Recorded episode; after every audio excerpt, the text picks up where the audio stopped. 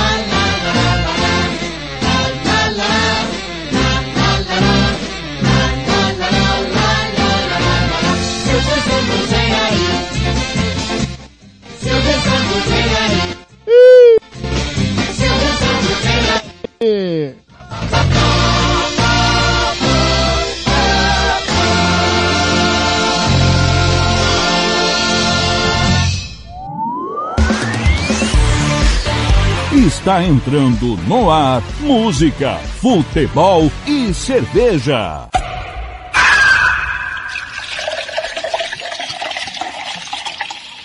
Sua revista semanal com tudo o que acontece na semana e o que vai acontecer no fim de semana. Descontração, informação e cerveja para animar o seu sábado.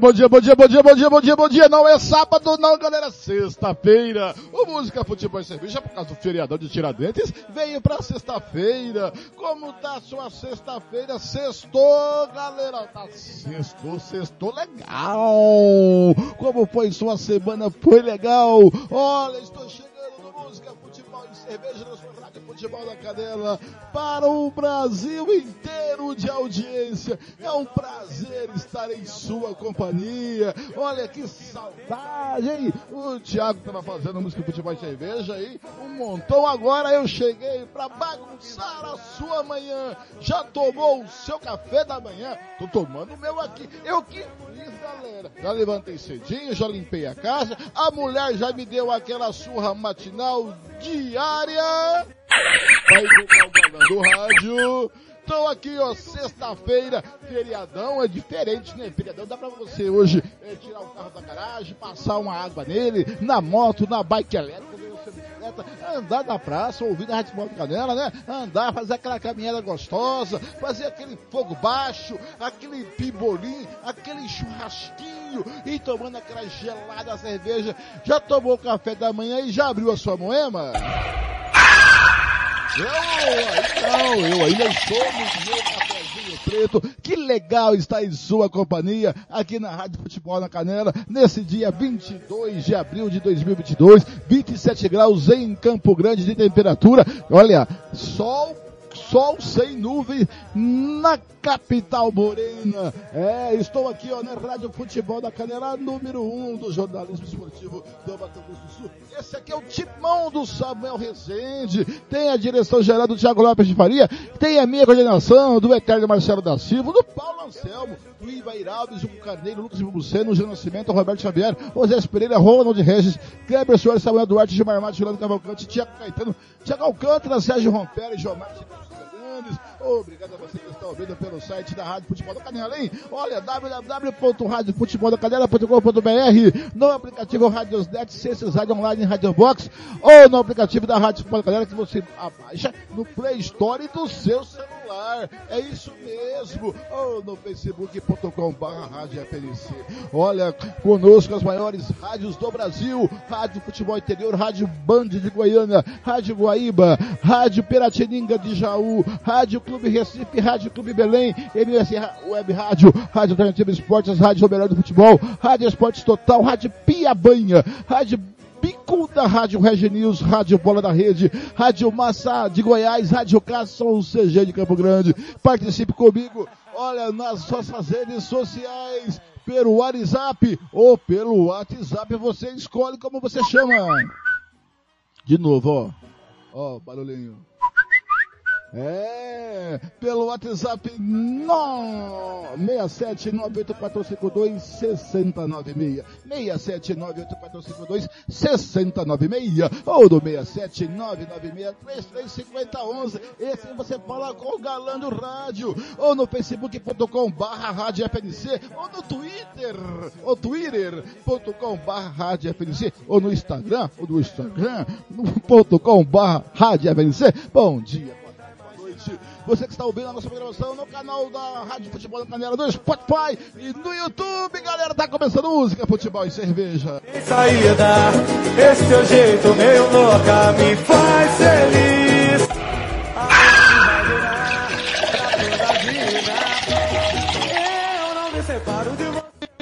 Nove e seis da manhã, hoje é dia de quê, galera? Dia 22 de abril de 2022. Eu já ia falar 24, eu quero dar um pulo no tempo, hein? Se eu tivesse uma máquina do tempo, ó, hoje é o dia de descobrimento do Brasil, né?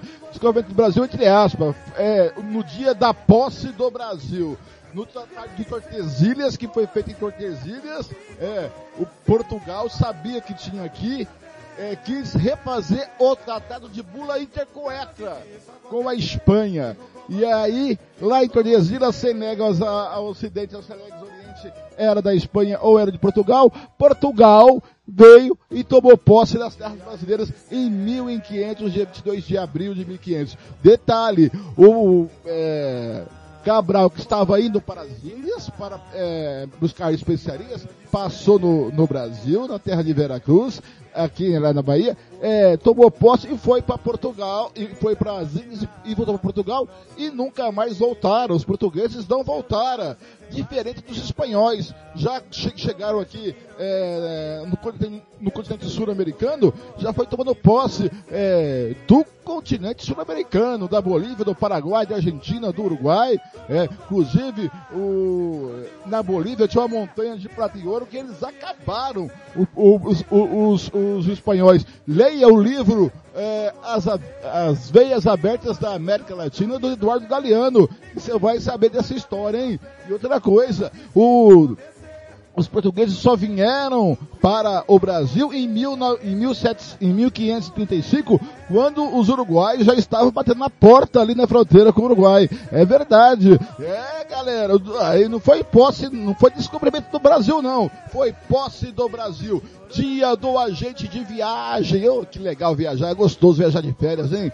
Eita, conhecer lugares que você nunca foi. Muito legal o dia da comunidade luso brasileira. Dia da aviação de caça. Data festiva da Força Aérea Brasileira. Dia nacional da, to, da tontura. Eita, eu, eu me lembro desse dia quando eu bebo a moema. É, quando eu bebo a moema, eu fico nesse dia, porque eu bebo a moema se fosse para ficar bom, eu tomava remédio. É? Olha, vamos ver que hoje tem dia pra caramba, hein? E, e, dia da terra, terra tão maltratada, né, gente?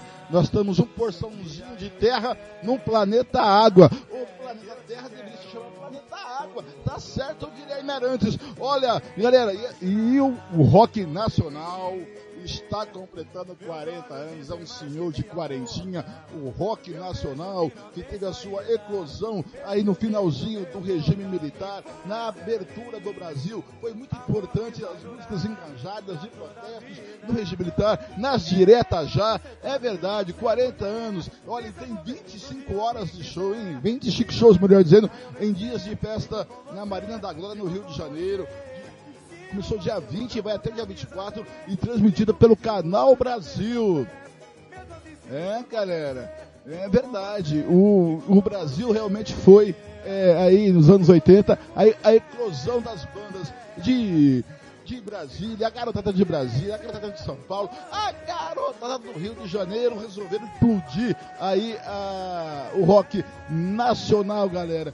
Muito, olha só quem, quem se apresentou nesses rock. O Jorge Israel, que é da, da Blitz, Arnaldo Antônio, que foi do Titãs de São Paulo, Marina Lima, Nando Reis do Titãs, Frejado Barão Vermelho, olha que já apresentou Fernando Magalhães, Pebre Rude, uma das principais bandas do punk rock nacional, Titãs Fantástico, Ira, sensacional, Ira, Camisa de Vênus, do nosso, é, Camisa de Vênus espetacular, Jorge, olha só, rapaz, muito legal, muito legal. Biquíni Cavadão, o Paulo Ricardo do o Olhar 4365 de lado, do RPM. Então, muita coisa. Léo Jaime. Olha, legal, galera. Muito, muito legal. Esses 40 anos comemorando o rock nacional. Então, às 9 e 11 da manhã de sexta-feira. Nada melhor que começando com rock nacional. Vamos lá para, sabe aonde, galera? Vamos para 1985, a primeira versão do Rock in Rio, aonde o Barão Vermelho cantou essa música aqui, galera, ó. Música, futebol e cerveja.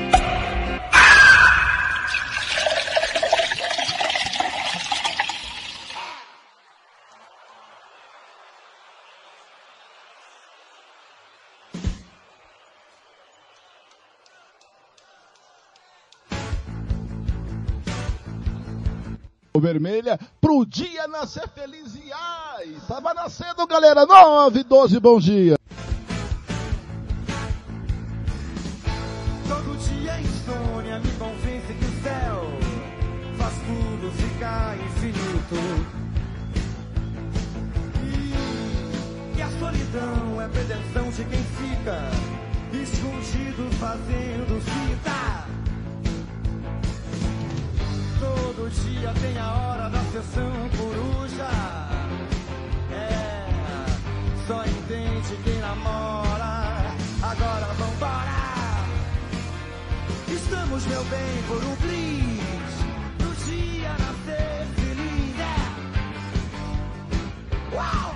É. O mundo inteiro acordar e a gente dormir.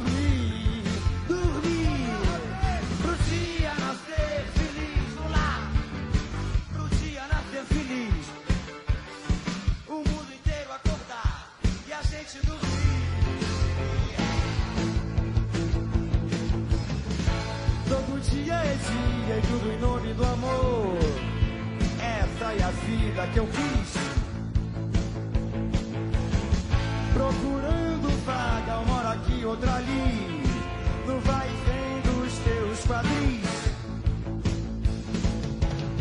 Nadando contra a corrente, só pra exercitar todo o músculo que sente.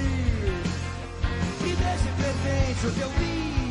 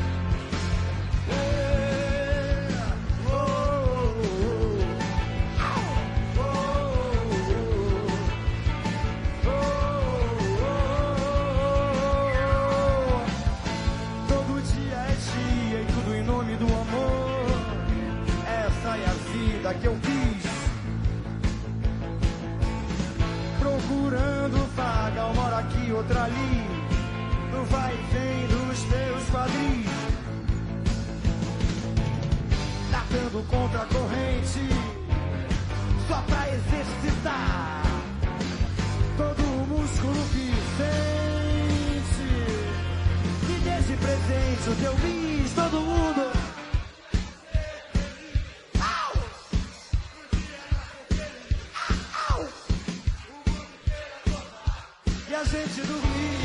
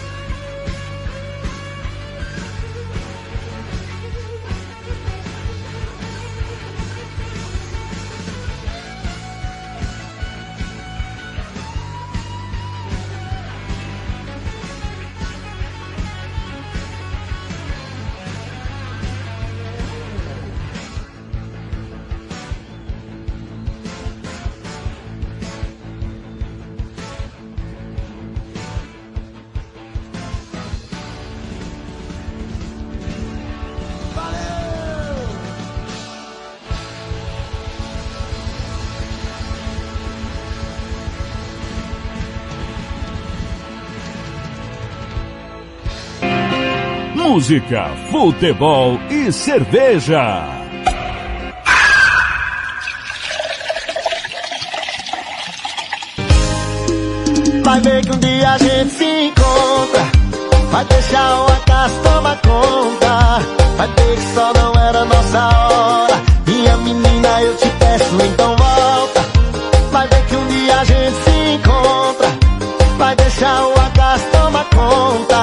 Vai ver que só não era nossa hora. Minha menina, eu te peço, então bora.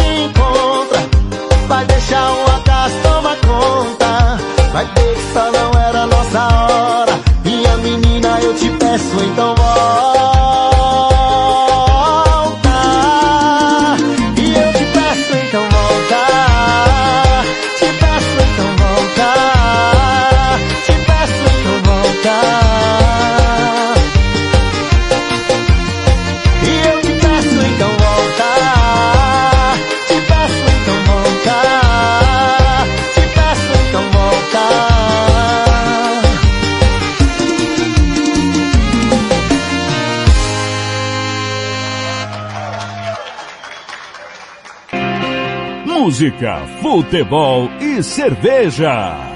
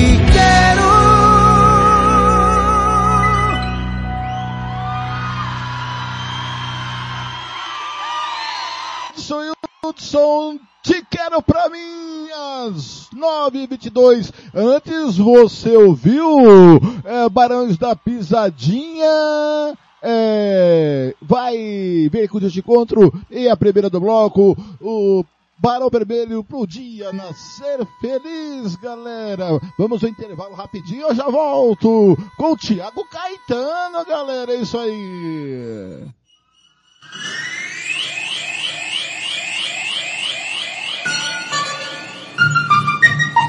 Vai fazer viagem de negócios, religiosa ou de lazer? Está precisando de ônibus da melhor qualidade com motoristas experientes e profissionais?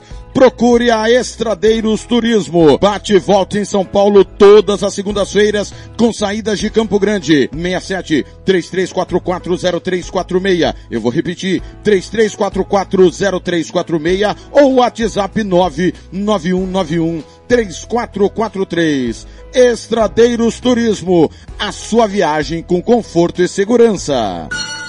Rádio Futebol na Canela. Aqui tem opinião. Vitória Tintas. Tintas imobiliárias e automotivas com ótimos preços e qualidade. Vai pintar? Vai na Vitória Tintas. São duas lojas em Campo Grande para melhor atender. Na rua 13 de maio, 1543. E na Avenida Coronel Tunino, 514. Anote o nosso telefone, 3324 0050 e 3351 7272. Eu disse Vitória Tintas. Pinta, mas pinta mesmo. Rádio Futebol na Canela. Aqui tem opinião. Anastácio tem barbearia velho barreiros, cortes masculinos, barba, cristalização, luzes, progressiva e platinado. Venha nos visitar. Aberto de segunda a sábado das 8 às 7 da noite. Temos ambiente com mesa de sinuca e transmissão de jogos quando estamos aberto. Rua Cogo 1415 em frente à escola Carlos Drummond, no bairro Vila Maior. Barbearia Velho Barreiras em Anastácio. Rádio Futebol na Canela. Aqui tem opinião. Costa Rica agora tem o melhor restaurante e churrascaria de toda a região. Estou falando do Casarão, Churrascaria Grill. Aqui você encontra os melhores cortes de carne. Avenida José Ferreira da Costa, 278, Costa Rica. Telefone 996120536. Aberto todos os dias. O Casarão Churrascaria Grill, o melhor restaurante de Costa Rica. Rádio Futebol na Canela. Aqui tem opinião. Estância Nascimento, o seu espaço para festas e eventos em Nova Andradina. Telefone 67 99986 6695. Ligue e faça o seu orçamento. 67 99986 6695. Estância Nascimento em Nova Andradina. Rádio Futebol na Canela. Aqui tem opinião. Material esportivo para o seu time de futebol é na Invictus Esportes. Uniforme para times profissionais. Amadores. Rua José de Alencar 351. Jardim Paulista. Dourados. Faça o seu orçamento pelo 67 99218 3995. Eu vou repetir. 67 99218 3995. Pelo contato arroba rmcamiseta.com.br. Invictus Esporte. Vestindo o futebol sumatogrossense. Rádio Futebol na Canela. Aqui tem opinião. Moema, a cerveja que você merece. Rádio Futebol na Canela. Aqui tem opinião.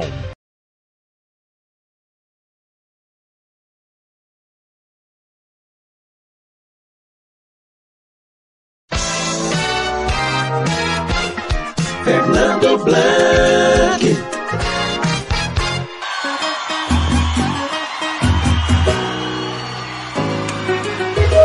Coutinho. Quem souber pode cantar, tá? Já está incluso. Se um dia eu disser que não te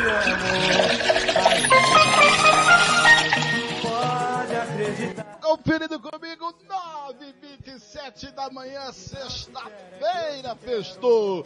O Christian Camilo mandou mensagem aqui já provocando a galera do CREC, hein? Christian Camilo, o bom palmeirense, o bom operariano, nosso sócio aqui, ouvinte, meu querido amigo Christian Camilo. Temos uma batalha esse ano, hein, Christian Camilo? Nossa, nada fácil. Deixa eu achar aqui a mensagem do Christian Camilo. Do, ô, Christian Camilo, vem cá, meu filho. Vem cá, Christian Camilo, vem cá, Christian Camilo. Olha, daqui a pouquinho tem a opinião do Thiago Caetano sobre futebol é, europeu. Tem Gilmar Matos participando hoje, milagre. Eu acho que ele largou a noiva. Tem Kleber Soares, tem Paulo Anselmo, tem, tem Thiago Lopes Faria, tem Sérgio Ronfelli, tem João, João Marcos, galera. Tem João Marcos. É verdade. Hoje tem tudo aqui no Música, Futebol e Cerveja. Você não pode perder, tá bom demais. 40 anos do rock nacional, hein? Dia da tomada de posse do Brasil. Não venha me falar que é descobrimento do Brasil, que eu vou dar um chute na canela. Quem falar que é descobrimento do Brasil, hein? Tá aqui, o... Não tô conseguindo aqui abrir o Cristian Camila, vou abrir aqui, aqui o Thiago Lopes de Faria. É, aqui, olha o Cristian Camilo mandou a seguinte no, no, meu aqui. Opa, bom dia na escuta. Semana passada eu errei o dia, mas hoje estou aqui na Costa Rica. Domingo tem velório duplo no Laertão. Toca aí um bom perdedor de Bruno e Marrone para Costa Rica e na Virarense já. Cristian Camilo, grande Cristian Camilo. Vou tocar, vou tocar para você. Mas antes de chamar meu amigo Caetano, eu vou ter que apresentar todo mundo que tá aqui, ó. Quem tá aqui é ele. Gilmar Matos. Bom dia, seu Gilmar Matos. Boa sexta-feira pra você, Gilmar Matos. Bom feriado Tiradentes. Outro que foi boi de piranha também Tiradentes, hein? Testa de ferro. Foi enforcado no Rio de Janeiro. Eita, tudo bem, seu Gilmar Matos? Tudo tranquilo? Bom dia, Fernando Blanc. Bom dia, ouvintes da Rádio Futebol na Canela. Bom dia aí ao Thiago Caetano e o outro, acho que é o outro Thiago, é o outro Thiago Alcântara que tá por aí também. Eu acho que é o Paulo Anselmo, é o Paulo Anselmo que tá aí? Eu acho que é o Paulo Anselmo. Cara, tem que, tem que li, ligar essas câmeras aí pra gente ver a cara feia desses caras aí, né? É, mas, olha, Fernanda... É... Ô, primo, cuidado, hein, primo? Falar mal do parente, hein? Ah, não, não. Kleber Soares, grande Kleber Soares, o ex-flamenguista, né? É, ele está aí é, ingressando aí na, na, na, na, no, fazendo um vestibular para ver se ele consegue virar Santista, mas tá difícil, cara. Lá não entra qualquer um, não.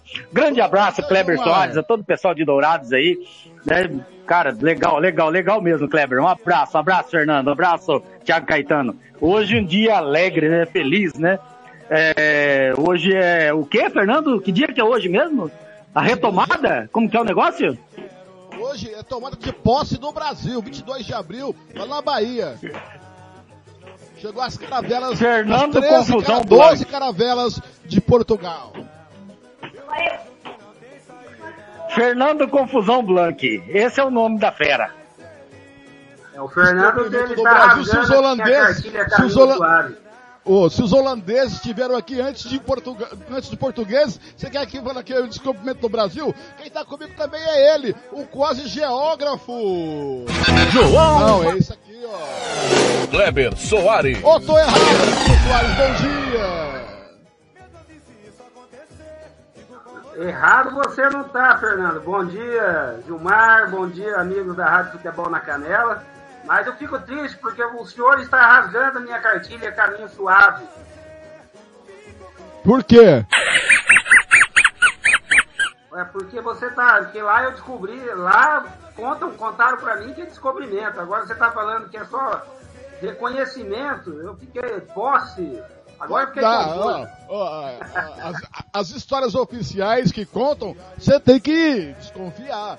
Você quer conhecer um pouco da história da América do Sul? Leia As Veias Abertas da América Latina do, Gale- do Eduardo Galeano. Aí você vai descobrir um pouquinho como que foi a tomada dos espanhóis de toda a América do Sul e a tomada portuguesa eh, que veio com o Pedro Alves Cabral, pe- eh, o Vaz de Caminha e toda aquela trupe. Né, meu caro Kleber Soares? Não, exato. Eu, quando estava fazendo geografia, eu, a gente fez um trabalho bem legal em cima desse, desse livro. E ele é bastante, vamos dizer assim, é bastante elucidador, né? Ele traz à luz aí novas informações são versões diferentes das oficiais que realmente né, são passadas aí nas, nas redes escolares. Mas é Brasil, né, Blanque? Aqui, aqui pode tudo, só não pode falar a verdade. É verdade. Na verdade, ô, ô, Fernando, Oi. é, na verdade, ele, é, Kleber falou em negócio de caminho suave, suave aí eu, eu não, não sei essa parte aí, Fernando. Que vocês são do tempo do, do primário, ginásio, né? Aí, segundo grau. Eu sou, eu sou, já sou do tempo do ensino, ensino médio, né? É, fundamental, médio e superior. Eu não conheço essa parte aí. A minha- é, é, vocês são mais antigos um pouco. É, o Caminho menino é do o Davi. passado, tá crescendo novinho. Muito bem, Ué. tá, tá aqui na espera também o meu fechamento, o meu parceiro, ele que sabe tudo de futebol e ele é comportado, ele não gosta de polêmica. Tá chegando ele, o comentarista que enxerga o jogo. Tiago Caetano. Bom Caetano, bem-vindo a essa bagunça que é o Música Futebol e Cerveja. Tudo bem, Caetano? Bom feriado de Tiradentes. Olha só, Caetano, se eu sou polêmico, Tiradentes foi boi de piranha. E o Brasil não foi descoberto, foi tomado posse. Tudo bem, Caetano? Bom dia, Blank, bom dia, Gilmar, bom dia, Kleber, a todos os ouvintes da Rádio Futebol na Canela. É, é, eu concordo com você, viu, Blank? Eu fecho com você no seu pensamento. É, Eduardo Galeano, uruguaio, né? Grande escritor. Realmente, concordo com você, Blank. Caetano, eu, eu, eu, eu- eu- essa semana eu e o Gilmar Matos, como você sabe que eu e o Gilmar Matos somos homens sensíveis, né? Sim, principalmente Gilmar. A gente começa, a, a gente vê pelo feeling, o sentimento dos nossos colegas de trabalho, né, o, o, o Caetano. Então, Caetano, eu e o Gilmar Matos estamos sentindo você um pouco mancambuzo esta semana, um pouco saudosista, uma coisa que vai acabar e ainda não acabou, Caetano. Ô, Caetano, quer dizer que você está ficando triste, ainda na quarta-feira você tenho- ficou mais triste ainda com o jogo do Palmeiras e Flamengo. Quanto mais você vê futebol nacional, você se ama pelo europeu. E o europeu tá acabando a temporada, só retorna em agosto, é isso, Caetano? É, isso mesmo, Blank. Não, eu não. é, Se tem uma coisa que eu não sou, é saudosista, Blank. É pra- só pra música. Pra música eu sou assim. Mas é. De, de, de resto, não.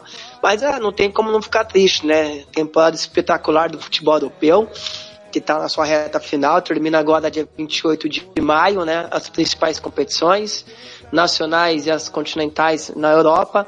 Então fica aquela pontinha já de saudade, mas é, sempre olhando pra frente, né, Blank? O Caetano? Ô, ô, Fernando. Pois não. Fernando, só, só, só um detalhe pro Caetano aí, tá? Só um detalhe pra ele. Praga de Santista, cara, é a pior coisa que tem, cara. O, o Caetano, o chefe, o TLF, que é seu chefe, me deu aqui o- um caminho para você falar sobre o futebol europeu. Começar por onde? Eu, lógico que eu, como um bom, um bom apresentador, vou deixar você à vontade e tal. Mas eu vou. Ele pediu antes de você falar tudo sobre a Europa, para falar sobre o campeonato do Azerbaijão, do Butão e do Turquistão. o Thiago ele gosta de me derrubar, cara. Eu, prepa- eu preparo a pauta e ele sempre me, me traz novidades no ar, assim. Mas Caetano, não é brincadeira. Mas segue sua pauta. Vamos falar primeiro de quê e por último de quê? Nossa, e tanta coisa pra falar, Blank. Tem o futebol alemão, né? Jogo que nós vamos transmitir amanhã. Tem os clássicos na Inglaterra. Tem rodada importante na Itália e na Espanha, na França também. Tem o Lewis Hamilton, que quer comprar o Chelsea. Então Olha- tem bastante coisa pra gente falar aí. Então Você vamos fazer o seguinte, vamos, vamos por ordem de grandeza. Pode ser por ordem de grandeza? Vamos. Na sua ótica, na sua visão, Vamos, no seu conceito. Começa do menos importante para o mais importante no final. A gente encerra com o mais importante na sua, no seu conceito de grandeza, Caetano. Fica à vontade. É, temos o futebol francês, né? O PSG 15 pontos na frente do segundo colocado, que é o Olympique de Marseille. É, enfrenta o final de semana nisso. Tem caminho bem pavimentado já o Paris Saint-Germain para mais um título francês. É, para os torcedores é, do PSG, só o francês não basta, né? Também tivemos decisão, questão de goleiros, do Navas, do, do, do Naruma. É, para a próxima temporada, pensando em próxima temporada. Se especulou a saída do Donnarumma, eu acredito que ele não deva sair não. É mais fácil o Keylor Navas sair nesse momento do que o Donnarumma, mas é o Paris Saint-Germain muito próximo já do seu mais um título francês. É, Pochettino deve sair no final da, te da temporada, mas na questão doméstica tá tudo tranquilo pro Paris. Neymar voltou a fazer gol, o Mbappé enfim, parece que vai acertar com o Real Madrid nessa novela que não tem fim.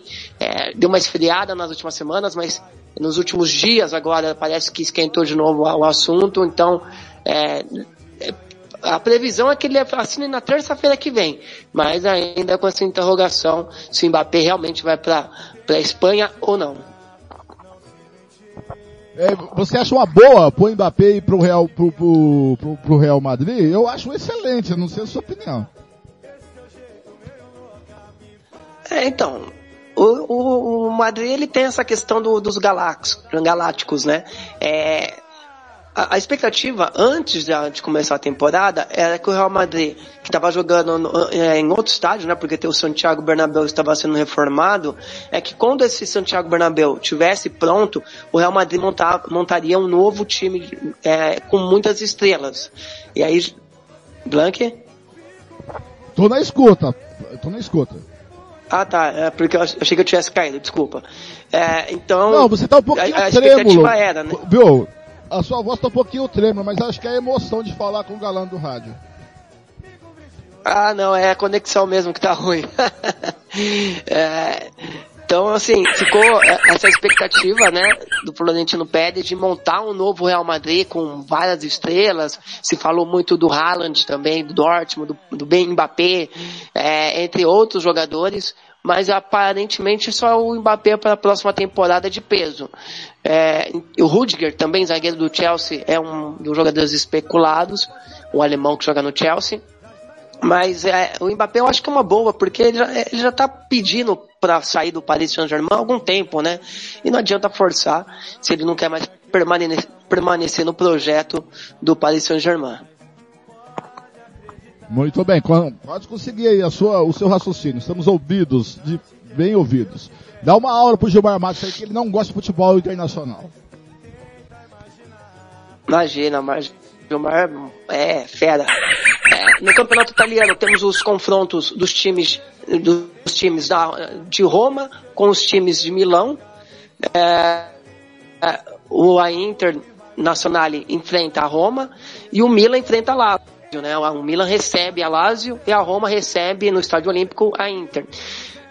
O confronto chama muita atenção porque a Roma ela briga ainda por vaga na, nas competições europeias. A Lazio também, a Lazio está logo atrás da Roma junto com a Fiorentina, é os times que brigam ali pela Liga Europa, principalmente. Champions League eu já acho mais improvável. Então tem os dois times de Roma que ainda brigam por competições internacionais. É, e tem o Milan e a, e a, Inter que briga pelo título do Calcio, né? O título da Série A. O Milan tem 61, 71 pontos, a Inter tem 69, o Napoli vem um pouquinho mais atrás com 57. Então essa briga é muito forte pela a ponta da tabela. E aí vem a, a, os confrontos, né? Então, de, como for, se a Inter vencer a Roma e o, e o Milan tropeçar contra a Lazio, a Inter pode assumir a ponta da competição no final da rodada. Então, uma rodada importantíssima no campeonato italiano é, e, e casou de ser os confrontos dos times de Milão com os times de Roma. E aí vem agora o destaque dos dois jogos que a gente vai transmitir no final de semana, né? No, amanhã o Bayern de Munique recebe o Borussia Dortmund na Allianz Arena, o Bayern muito próximo do título. Se o Bayern vencer o Borussia Dortmund, ele é campeão mais uma vez do campeonato alemão, da Bundesliga. E os bárbaros que tinham uma expectativa em dezembro de disputar tudo novamente, principalmente a UEFA Champions League, mas por questões do Covid que acabou afetando muito o elenco do Bayern, né? O Afonso Davis teve problema no coração, de é, sequela, o Kimmich teve o time, é, o Gorexa também foi um jogador que foi muito afetado. Então é o time do Bayern de Munique, ele acabou perdendo um pouco do seu principal elenco e sentiu muito, né? Então perdeu força na, na, na Champions, no, na Bundesliga caiu de rendimento, mas não o suficiente para perder a ponta da tabela. O Dortmund também foi uma uma uma russa nessa temporada, muitos problemas defensivos, né? O Marco Roy, o treinador Rose, né? o treinador do, do Dortmund, que chegou para essa temporada, que vem do Borussia Mönchengladbach, ainda não conseguiu acertar, principalmente o sistema defensivo. O Haaland, do Dortmund, também deve estar de saída. Tem uma proposta do Manchester City é, por 50... Vê se tá bom esse salário, Blank. 50 mil libras por semana, tá legal? Quanto? Repete aí. Ô, Thiago. Opa, Oi. repete. Fugiu um pouquinho, Caetano. aqui, você que é o especialista né, da pasta, vamos dizer assim, né, um admirador de futebol, acompanha o futebol europeu, e essa diferença tão grande no futebol alemão? Por que, que o Bayern é tão superior aos demais? Falta dinheiro? É capacidade técnica? O que, que você apontaria como o maior desequilíbrio lá na Alemanha? Tô aqui, Blank. Pois não, pode falar, Caetano. É só um minutinho aí pro, pro, pro, pro, pro Kleber Soares. Entendi, O- sim. o- é, o- a diferença, Kleber, assim, é, o Bayern de Munique ele é uma potência mundial. Caetano, Caetano. Na Alemanha tem bons times Caetano. locais, né? É, Times nacionais. O Borussia Dortmund. É, é, você tem o Bayern o Leverkusen, que também tem uma... é, Você tem o Bayern...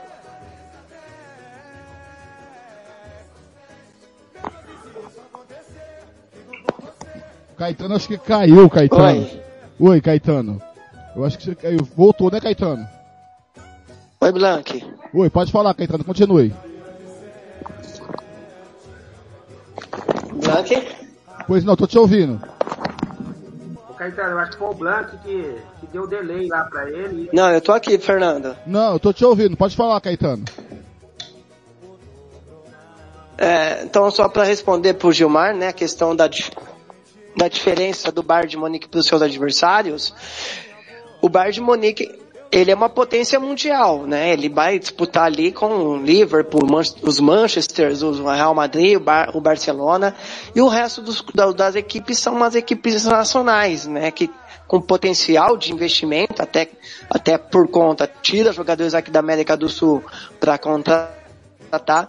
Só que a gente fala de um time que é, é mundial, né? Um time que é, compete nível mundo contra times que competem nível em- doméstico, né?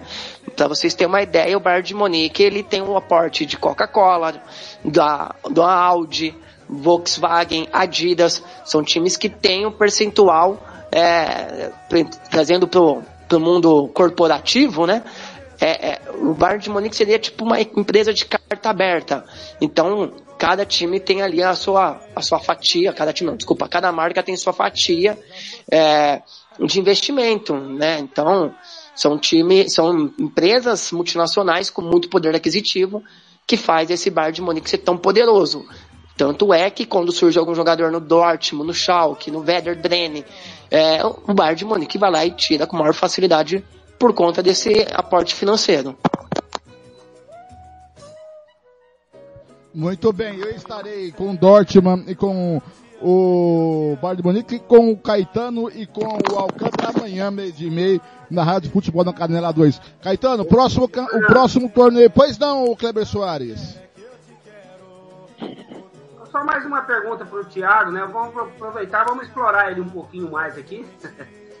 Ô Thiago, Você deu os seus destaques aí e eu senti falta da possante Fiorentina, do nosso amigo Jean Nascimento. Não, figura lá na perto. Itália, como não vai ganhar nada a Viola esse ano? É, a Fiorentina ela briga por vagas europeias, né? Junto com a Roma e com a Lazio. Então é, tá ali, a diferença acho que é de dois pontos. Então a, a, a Viola ela briga assim por vaga na, na nas competições europeias, né? É, na Europa League principalmente.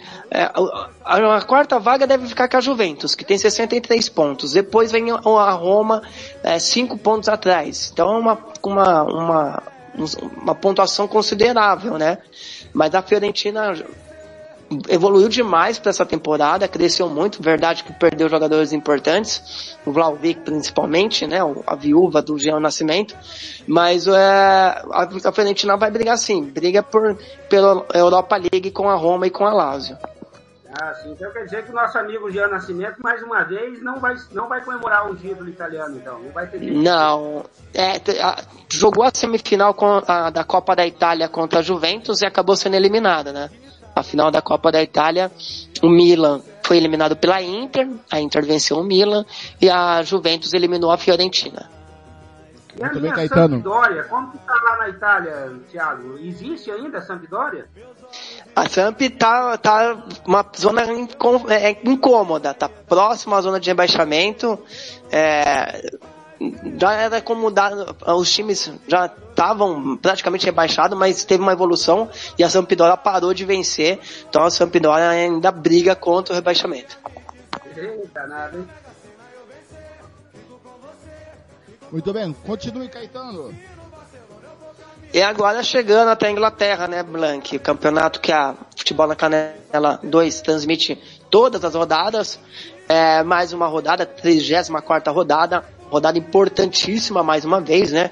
A Premier League que tem brigas na parte de cima, brigas por vagas nas competições europeias, briga contra o rebaixamento, né? O Everton que vai até o, Anfield enfrentar o Liverpool, vai até, modo dizer, né? Porque é uma praça que divide os dois estádios. É, o Everton vai enfrentar o Liverpool, o Liverpool ainda brigando ponto a ponto com o City, Liverpool vivendo uma temporada impressionante, né? Brigando na, já foi campeão da Copa da, da Liga, tá na final da Copa da Inglaterra contra o Chelsea, na semifinal da UEFA Champions League contra o Villarreal e um ponto atrás do City. Então, o Klopp pode fazer história, nunca uma equipe inglesa venceu essas quatro competições é, na, na história da, da- do futebol inglês, então realmente uma temporada impressionante do Liverpool, que enfrenta o Everton no domingo, um jogo que a Rádio Futebol na Canela 2 também transmite, estaria ao lado do TLF.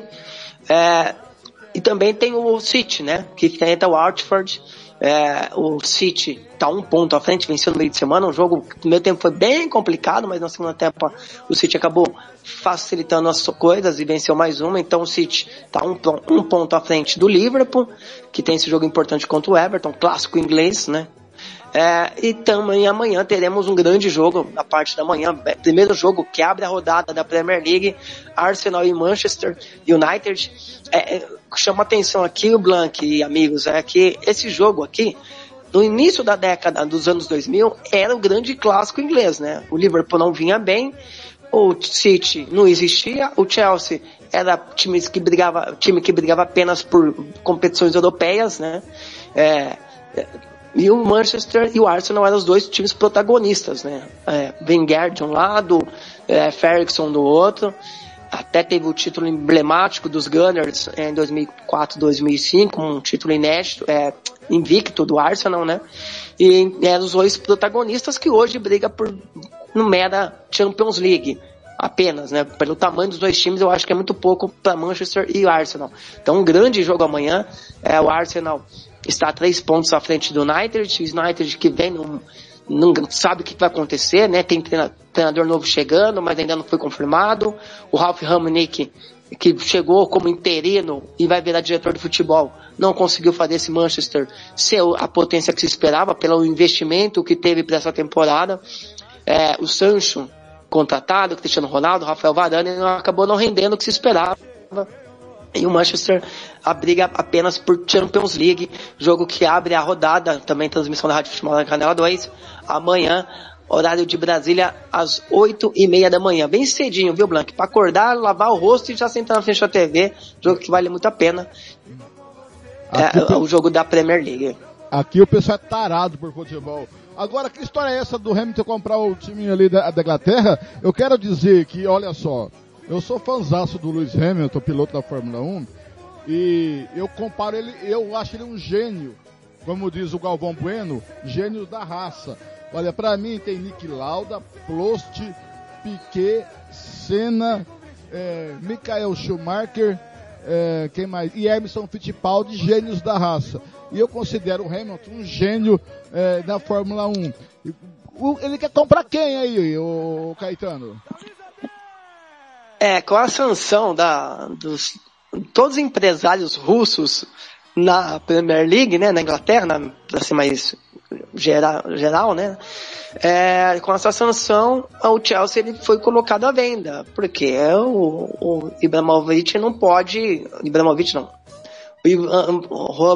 o nome bem difícil de falar, é, ele não pode mais injetar dinheiro no Chelsea por conta das sanções da invasão da Rússia pra, com a Ucrânia. E por isso o Chelsea foi colocado à venda. O Lewis Hamilton, é, ele viu a oportunidade, ele era torcedor do Arsenal, né? Ele tem essa ligação com os Gunners. Ele até na entrevista ele falou que ele jogava bola, mas ele ia muito assistir jogo do Chelsea também. É, Ele que é de Londres, então ele acabou assistindo muito jogo do Chelsea e ele vendo a- a- o Chelsea à venda e, e ele apontou como sim um dos caras para comprar os Blues. Pra, o Chelsea deve ser vendido no final dessa temporada e o Hamilton é um desses caras que pensa em contratar o Chelsea. O Chelsea tá uma, uma, uma bagatela de, na casa acho que de 8 bilhões. Ele foi comprado pelo, lá atrás por 16 bilhões, se eu não me engano. É, 16 bilhões. Ele tá vendendo bem mais barato, não tem muito o que fazer para não perder dinheiro. Então o Hamilton é um dos caras que a briga tá grande, viu, o, o Blank? Tem inglês, tem americano, tem chinês, é, tem o, o- o Gilmar aí, que é dono do Mato Grosso do Sul, que quer comprar também. Todo mundo quer comprar o Chelsea. E o Hamilton também vai fazer a sua, a sua aposta ali com o Chelsea. O Gilmar, Então, tá- o Gilmar tá Fer- Fer- agora. Fernando, Pois não, Gilmar? Fernando, Hum. é, vou aproveitar a oportunidade de fazer uma pergunta pro Caetano aí, né? E quem Pois não, dera, fica à vontade. Se eu pudesse ser- fazer, fazer ter pelo menos 1% do Mato Grosso do Sul aí já tava ótimo, mas tá bom. É, Caetano, é, deixa eu fazer uma pergunta. É sabido por todos nós que a fase do, do, do Thiago Silva é crítica, né? Ruim demais. É, e há uma insistência sistemática do, do Tite para com o Thiago Silva, né? É, você acha que essa, essa fase dele, você que acompanha mais de perto, essa fase dele aí é passageira? Algum problema que ele tá tendo? É, extracampo? O que, que tá acontecendo com o Thiago Silva, cara? O Thiago ele é um zagueiro de 37 anos já, né? E ele joga na Premier League, que é um jogo de ação. É muito intenso, de ação que eu falo de pouco espaço, né? Você tem que raciocinar muito rápido. O Thiago Silva todo é, é, é, é do conhecimento de todo mundo, que ele sempre foi um zagueiro muito técnico. Eu, eu acho, sempre achei ele superestimado, nunca achei esse zagueiro todo que todo mundo fala. Mas é um bom zagueiro, porque se não, não fosse, não tinha ficado tanto tempo na Europa, no Milan, no PSG e agora no Chelsea. Mas nunca achei desse nível que, que sempre é apontado ali. E ele joga numa, numa competição, Gilmar, que não dá tempo para respirar. Então, às vezes, o, o, Thiago, ele, o, que a cabeça pensa, o corpo não responde. Então, ele chega atrasado para dar bote. Ele, quando a, a saída apoiada, né, quando o Chelsea tem que sair com ele, ele demora muito para ter o raciocínio, então ele é pressionado e perde bola. A recuperação nas costas dele, é, você quer jogar contra o Chelsea, enfia alguém nas costas dele. E aí, aí vai, vai entrar todo momento. Ainda mais o Chelsea que nesse momento, nessa, nessa temporada, não tá tendo uma defesa tão sólida. Então, assim, a- a- o que o brasileiro pode se apegar? É na proteção que ele vai ter na frente da cabeça da área, principalmente com o Casemiro, que é o cara de confiança ali, o primeiro volante do, do, do Tite. O Tite mexe é, em todo o time, mas ele não tira o Casemiro porque ele sabe que tanto o Marquinhos quanto o Thiago Silva precisa de uma proteção. É, para mim, hoje, o titular teria que ser o Éder Militão. Ah, o Éder Militão é o cara para isso? Não. Mas é do, do que nós temos hoje de zagueiro, eu acho que Marquinhos, Marquinhos e o Éder Militão seria a dupla ideal. Apesar da temporada do Marquinhos também ser bem ruim, viu? É, a gente vê, é, é, às vezes, o Brasil vai jogar e a imprensa aqui, uma parte da imprensa elogia muito o Marquinhos, parece que eles não assistem o jogo também do PSG. Então, assim, me preocupa Marquinhos muito a dupla tá de zaga. Mas a... né, Caetano? O Marquinhos ultimamente dá umas muito. entregadas muito dentro da grande área, passa, ele vai cortar a bola, a bola cai no pé do adversário. O Marquinhos também, nos últimos jogos que eu vi do PSG, não tá bem legal não. Também não, lógico. Ô, Thiago, é, deixa, eu só, deixa eu só fazer um, um, um parênteses aí do, sobre o que o Blank tá falando aí. O que que ocorre com o Marquinhos? O problema do Marquinhos é que ele precisa de jogadores para completar ele. Ou, ou, ou, seja, o Marquinhos, por exemplo, a gente to, todos nós sabemos que é um cara que tem um bom tempo de bola, mas ele não tem uma estatura elevada. Então ele precisa de um zagueiro que tenha uma estatura elevada e que seja bom na bola aérea. Outro detalhe, o Marquinhos tem uma boa saída de bola, sim, tem uma boa saída de bola, mas ele precisa de, de jogadores de meio de campo que consigam fazer essa transição receber essa bola dele e, e dar condições para que ele faça esse, esse primeiro passe para um, um, pra, pra, para um segundo jogador. Ele vai receber, receber essa bola ali na saída de bola e logo em seguida entregar para um volante, um meia, que saiba é, fazer essa, essa distribuição da jogada ou até mesmo os laterais. Eu, há muito tempo, venho falando que a zaga da seleção brasileira ideal é Marquinhos e Militão. Eu até coloquei aí a seleção brasileira aí com o Danilo, Marquinhos, Militão e Alexandro, porque nós não temos, na verdade, não temos outros, é, e... muitas opções aí. A, a, o, o Balotelli agora, e o, o Wagner, o, Balotelli problema... do Naviraense e o Wagner do Operário, você falou para mim. É, é, de, é, é aí, é, é, esse Fernando Blanco, vou te falar, cara é uma figura. Aí que, que, que por isso que eu, eu assim não vai ser, claro, como você bem disse, vai ser aí o, o Casemiro, mas eu defenderia, eu defendo muito, muito dois volantes com a melhor qualidade, né? Aí entra o Fabinho e aí um outro volante que pudesse dar uma, uma melhor qualidade nas saídas de bola e ajudasse na marcação. Não vejo, não vejo, eu vejo o, o Casemiro com uma lentidão muito grande é, é, para tá, fazer essa transição, para receber essa bola do Marquinhos e aí às vezes pode, pode prejudicar um pouco o futebol do Marquinhos. É, quando a gente vai falar do Marquinhos, do Thiago Silva e do Hélio Militão, é, a gente tem que pensar no time que eles estão jogando, né? É, o, o, Militão, ele joga num time, que é o Real Madrid, que tem um sistema defensivo muito consolidado, né? Com o Casemiro na frente, com o lateral esquerdo, que é o Mendy, que apoia muito pouco, o Alaba, que é o parceiro do Militão, que tem uma recomposição muito rápida, né? Que corre muito rápido para trás. Então, assim, ele não joga exposto. O PSG do Marquinhos, ele tem na frente dele o Leandro Paredes, o Verratti de origem, né? Ele joga o Danilo Pereira, daí muda um pouquinho, o Reinaldo também. E ele tem do lado dele direito o Ashraf Hakimi, que é um ala marroquino que é muito ofensivo, e o Nuno Mendes, lateral esquerdo, também que é muito ofensivo, que é um português. Então, assim, o Marquinhos, ele joga mais exposto que o Militão.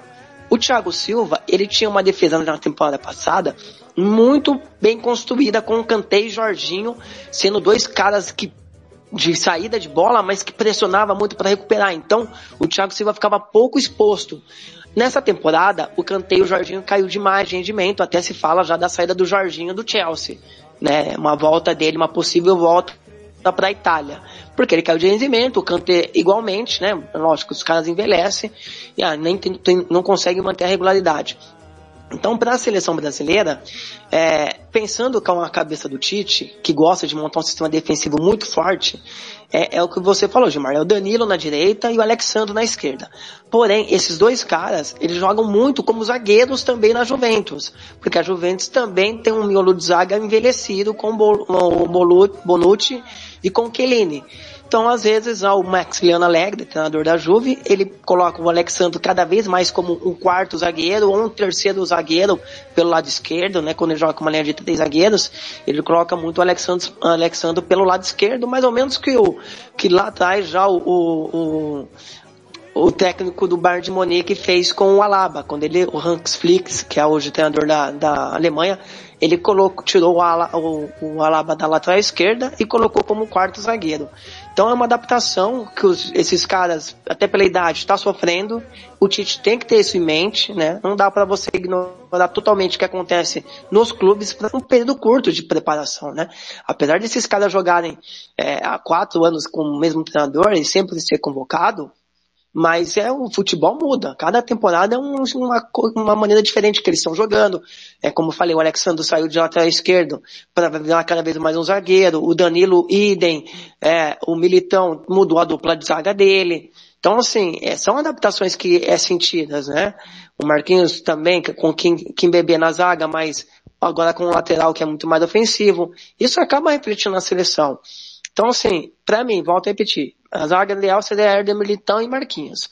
Dupla de volante, Fabinho, do Liverpool, e o Bruno Guimarães, que agora tá no Newcastle, que saiu do, do Lyon e foi pro boa, Newcastle. Boa, boa, também.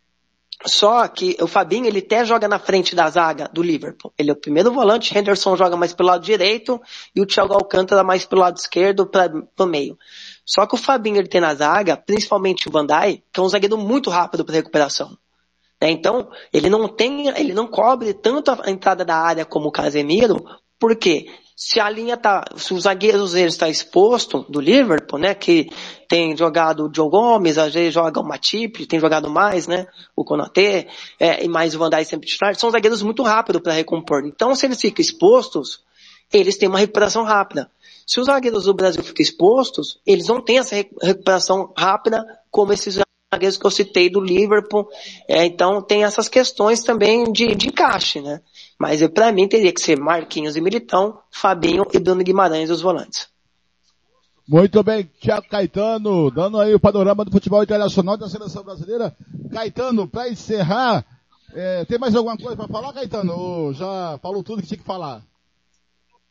Ah, por hora é essa, né? O campeonato hum. espanhol já praticamente definido. Hum. O Daniel Alves deu uma tocadinha essa semana, né? Falou que se o Barcelona tivesse contratado antes ele, o Ferrão Torres, o Aubameyang, o Barcelona chegaria no Real, mas o Daniel gosta de falar bastante, né? De mais, é, de mais importante é isso mesmo, viu, o, o, o? O, o, o Caetano, o, o, o Dani Alves fala tanto quanto o Gilmar Noiva. Ah, mas não, mas o Daniel ele gosta, né? O Daniel gosta de falar. Viu? Caetano, estamos aí, ó, chegando 40 anos do rock nacional. 40 anos, o rock nacional deu o boom num momento importante do país, sociopolítico, cultural. Estávamos saindo de uma repressão. Logo em 82 dá o boom das primeiras bandas vindo de Brasília, São Paulo, Rio. É, o que, que você tem a falar? No momento mais é, nas diretas já foi muito importante, músicas de protesto, músicas engajadas e, e, e, que abriu aí os anos 80 para uma abertura do país. Foi muito importante a cena musical do rock and roll nesse momento do país, há 40 anos atrás, né Caetano? Sem dúvida, Blanc. Tem pessoas, figuras emblemáticas, né? A gente pode falar da Rita Lee, o Titãs teve um CD lá de 82 que fez muito sucesso, né? É, para mim acho que é um do álbum brasileiro que mais se, destaca, se destacou naquela época. É, Rita Lee, Os Mutantes, né? Que você gosta muito, né, Blank? Depois ali veio Legião, Legião Urbana, Capital Inicial, Paralamas do, antes, né? Paralamas do Sucesso, Capital Inicial, é, Legião Urbana, o Cazuza, né? Ele sai do Barão Vermelho para uma nova história, né? Falar um pouco mais de poesia mesmo. O Cazuza, pra mim, quando ele sai do Balão Vermelho, ele evoluiu muito. Não que não era bom no Balão Vermelho, mas eu acho que ele ganhou uma, uma personalidade muito forte, marcante. O rock nacional nos anos 80, sem dúvida alguma, é, era um, ele não era uma música, né, Blanc? Era um, um estilo de vida, né? Era um movimento que foi, como você falou, muito importante aí para final da ditadura e o começo da, Democracia, que ainda não sei se a gente tem essa democracia toda no Brasil, não. A democracia é frágil, tem que ser cuidada. É muito jovem a democracia. De 85 para cá é muito jovem. Pois não, o Kleber Soares? Ô Fernando, o... só para dar um pitaco aí sobre o rock nacional, é... para quem gosta, né? Para quem gosta de história, para quem gosta de acompanhar de como surgiu, como aconteceu, como foi formado, não pode deixar de assistir um documentário chamado Circo Voador. Verdade. Procurem lá, é fácil Já de assisti. achar. Tem, é, assim, é fácil de achar. Pode procurar um documentário chamado Circo Voador, que é fantástico e conta como se formou a maioria das bandas, como o rock nacional foi introduzido aí na nossa sociedade, né? É, é muito legal mesmo ali, capitaneado principalmente pelo pelo é, pela Regina Casé e pelo Evandro Mesquita, né? Que, são, que foram os propulsores do, do, do Circo Voador. Então, quem quiser pode assistir, pode procurar, tem de graça aí no YouTube. É muito, e muito bom e muito, assim, explica muito bem como surgiu o fenômeno do rock nacional. E também tem um, É, eu- um e também tem um documentário, Caetano, sobre uma banda que foi muito importante no cenário punk rock paulistana, né? Ah, acho que veio de Brasília também, se eu não me engano, agora fugiu a memória. Ah, o documentário chama A Pebre é Rude, sobre a Pebre Rude, Rude, uma banda sensacional que teve problemas de relacionamento e acabou se findando, né, Caetano? Sim, é, é, o rock aqui em São Paulo, né? Para os ouvintes, eu sou aqui do estado de São Paulo. É, na capital ali, ele, principalmente de 83, 84, começou a ficar muito forte, né?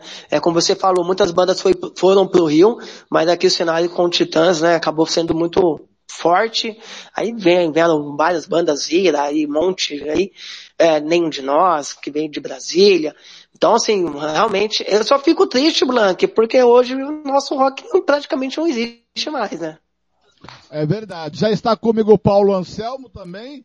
É, Caetano, foi um prazer estar em sua companhia mais uma vez. Amanhã estaremos juntos, junto com o Alcântara. Amanhã, será que o meu Dortmund ganha do Bayern? Ou o Bayern vai golear o Dortmund de novo, Caetano?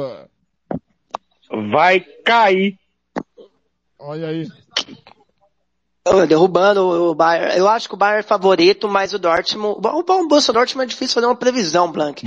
É um time que toma de 5 do Bayern, toma mais, faz 5 no Leverkusen, depois perde do Leipzig de goleada, foi eliminado na, na Europa League pelo Rangers. Então, assim, é difícil fazer qualquer previsão pro Borussia Dortmund. Hum, E o Bayern sempre forte, principalmente jogando dentro de casa. Abraço, viu, Blank? Abraço, Gilmar. Abraço, Kleber. A todos os ouvintes aí, um excelente final de semana. Fique com Deus e se cuidem. Gostou, Caetano, do bate-papo? Gostou? Foi legal? Ah, muito bom, gostosinho. Falamos de rock, falamos de futebol. Faltou só falar de cerveja só. mas aí daqui a pouco nós conversa sobre isso. merece. A minha tá na geladeira já. Tá gelando. Já tá gelando. É, o Blanc falou, ô Caetano, o Blanc falou, ele falou que ele já tá até meio pra lá com a moema que ele tomou, cara. Eu tô no Aliás, a minha tá, tá, tá, tá- é, a minha tá canela de pedreiro aqui, cara, a minha moema. Eu tô esperando meu carregamento chegar. Vou mandar, vou, vou falar pro Júnior Avezzani mandar uma, uma caixinha de cerveja pro Caetano lá em Campinas. Ô, ô. Blanc, Pois não. ô, ô, ô Blanc, ô, ô, ô, Caetano, agora tá mais fácil da gente visitar você aí, cara. Tem, nós temos agora o Estradeiras, cara. O Estradeiras toda segunda-feira tá indo pra São Paulo, cara. Vai e Opa! volta. É. Bate e volta. O, o, o duro é que é- é, o duro é o tempo que vocês vão ficar nesse estradeiro, né? Ah, mas ônibus confortável, hein, cara? Ônibus leito, ajeitado, motoristas super competentes, cara. Olha, nós, nós vamos, nós vamos para São Paulo agora, vamos te visitar aí, cara. Tá fácil da equipe toda aí, hein? É, Esse vamos Paulo fazer um Anselmo é uma figura, vamos- né, cara? Vamos fazer um Olha jogo o cara do Morumbi Paulo Anselmo, vamos- cara. Vamos de estradeiro. Muito bem, Caetano, muito obrigado. Ah, Até a próxima. O Paulo Anselmo já está comigo aqui. Eu vou para um bloco musical, galera. E vou começar com rock and roll, lógico. Aí, na volta do bloco musical, vai vir o meu querido Kleber Soares falando do Amador de Dourados.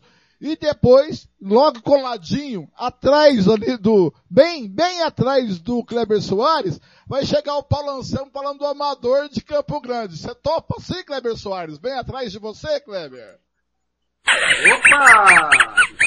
Não dá pra ficar do lado, não? Melhor. pode ser, pode ser. Muito bem, galera. Uma das músicas mais importantes. Vamos, para um bloco musical? É. Sempre vou Ô, começar. ô, ô, Fernando, Pois Fernando. Ó, e o Gilmar Fer- Matos Fernando- vai falar. Fernando, ô- O Gilmar Matos vai falar do estadual, vai falar do Santos. O Kleber Soares do início do Campeonato Brasileiro, junto com o Gilmar Matos. O Paulo Anselmo também. Eu vou aproveitar todo mundo que está aqui para falar do hexagonal final, depois do bloco musical e depois a gente falar sobre outros assuntos. Pois não, Gilmar Matos? É, nós vamos falar, vamos falar aí do Palmeiras que tá brigando para não cair. e esse é Paulo Anselmo é meu, esse, Paulo, esse Paulo Anselmo é meu bandido favorito, cara. O Paulo Anselmo tá sexy sem ser vulgar, né, Gilmar Matos? Tá vendo aí, né? É uma fera, cara, é uma fera. Um dos grandes amigos que o rádio me presenteou, cara. Muito bem, vamos para um bloco musical, já volto falando de tudo isso. E vem essa música aqui, ó. Que país é esse?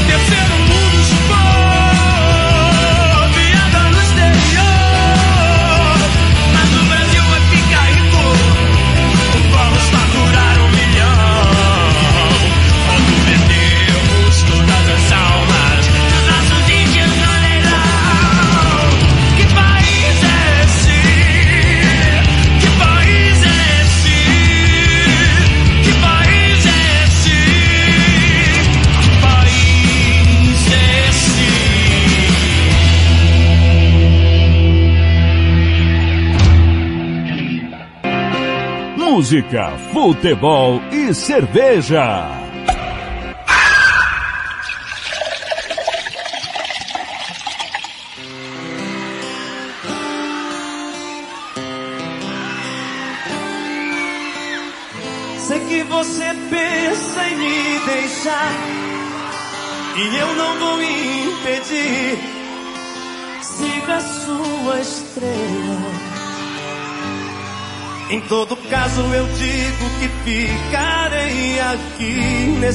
Mesmo lugar. Se quem vai pode um dia voltar, então esperarei. E quando alguém conquistar o seu amor, não serei mais quem sou. Acho que sei perder. Acho que sei perder.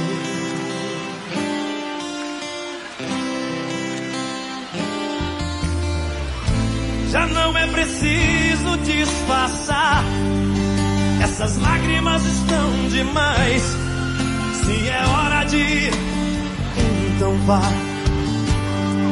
Sim, é claro, eu esperava te convencer.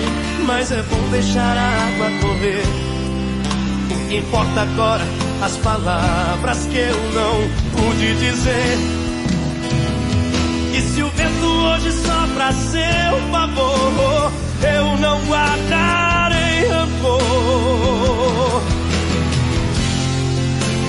Acho que sei perder e não será a primeira vez. Hoje é você, amanhã será quem for. for. Serei um bom perdedor e meu mundo não vai mudar até que alguém ocupe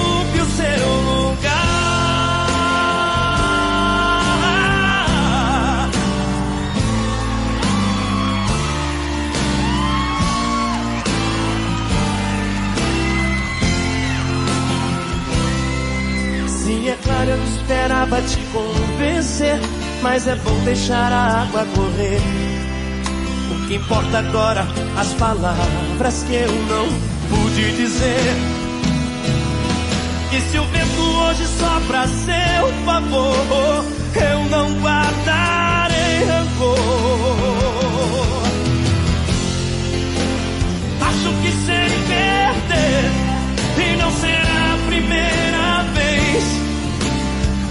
Você, amanhã será quem for. for. Serei um bom perdedor e meu mundo não vai mudar até que alguém ocupe o seu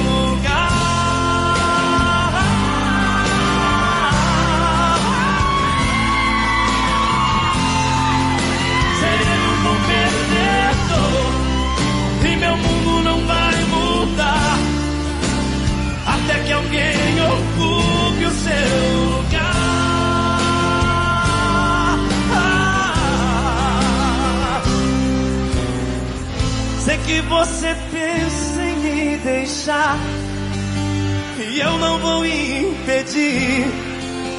Siga a sua estrela.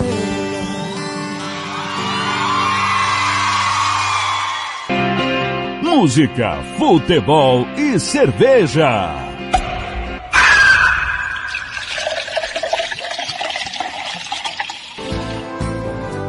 A solidão é fera, a solidão devora.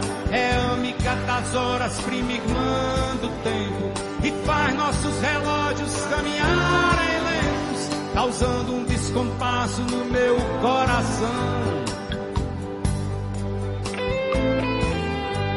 A solidão é fera.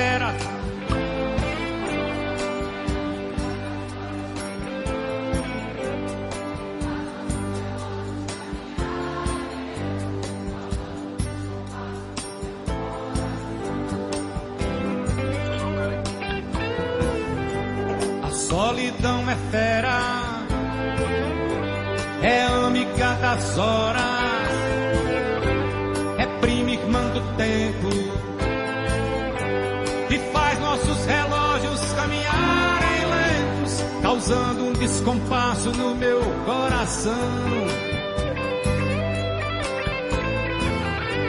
A solidão dos astros, a solidão da lua, a solidão da noite, a solidão da rua.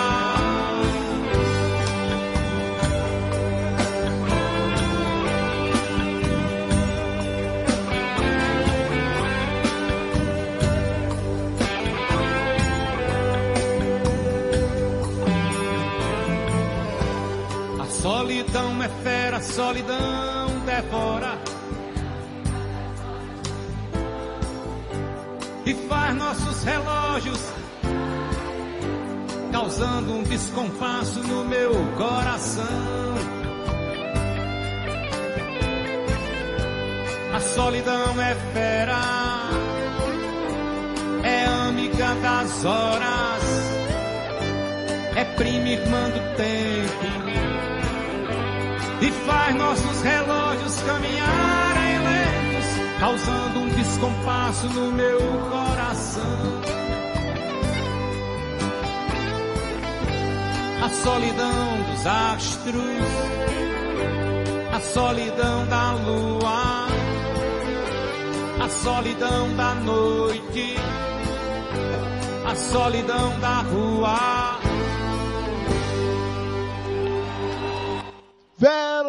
Solidão é fera, solidão é, amiga das horas, prima irmã do tempo. Ao seu Valência, você ouviu antes também. Olha a música do Cristian Camilo, bom perdedor. Tá, o Cristian tá lá em Costa Rica. Tá andando igual Lobinho. Ei, você ouviu também a música, é o primeiro do bloco, Legião Urbana. Que país é esse? Agora em Campo Grande são 10 e 23. Bom dia pra você.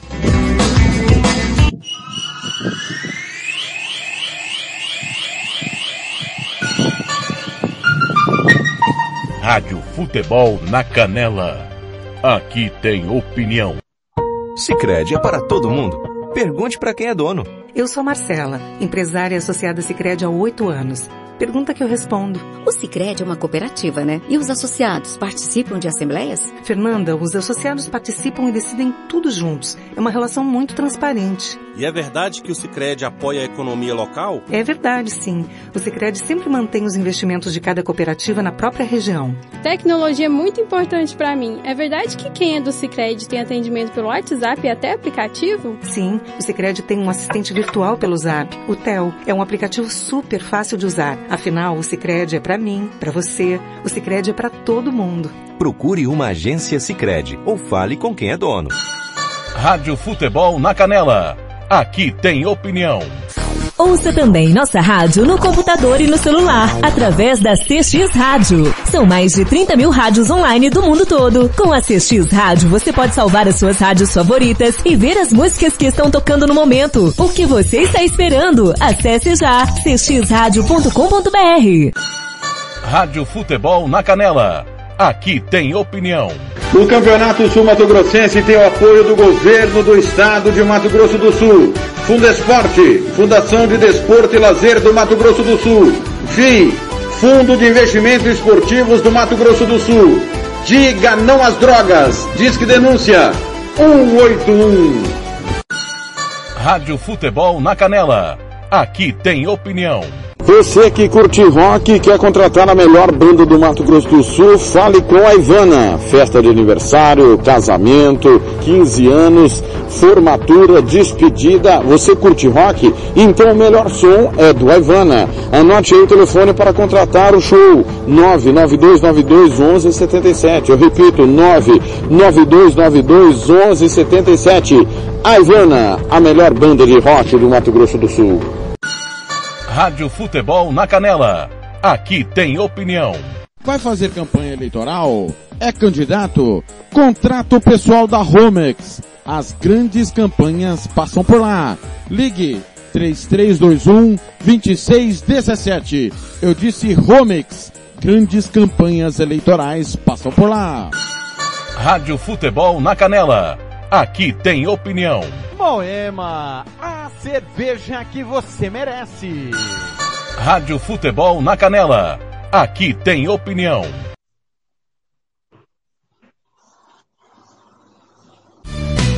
Tiago Lopes de Faria. Faça o seu orçamento pelo 67 992183995. Invictus Esporte, vestindo o futebol sumatogrossense. Depois dessa o Paulo Anselmo fala, porque pela direita vem Marcos Vinícius, tocou Juninho na meia lua da grande área, bateu pro gol! Carimbou! Carimbou! Carimbou! Carimbou! É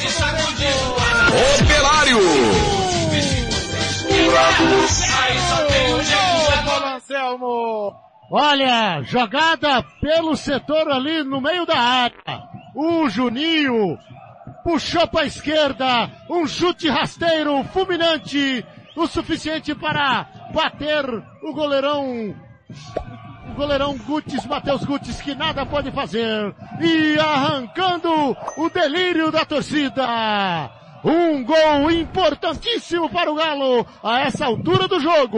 do Dourados, Juizão para e marca a falta. Falta para o Dourados, campo defensivo. Finalzinho de jogo, meus amigos do Brasil. O Operário vai ganhar mais um passinho para ficar, colocar mais uma mão no título. Dependendo das próprias forças, termina o jogo no Morenão. Operário! Dourados. Zero! Juninho decidiu!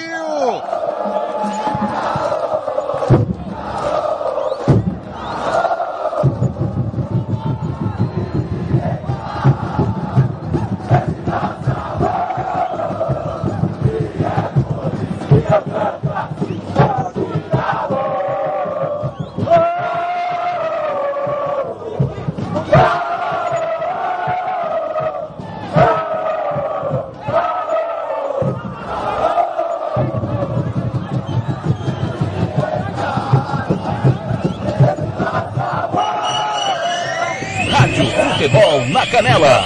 Aqui tem opinião.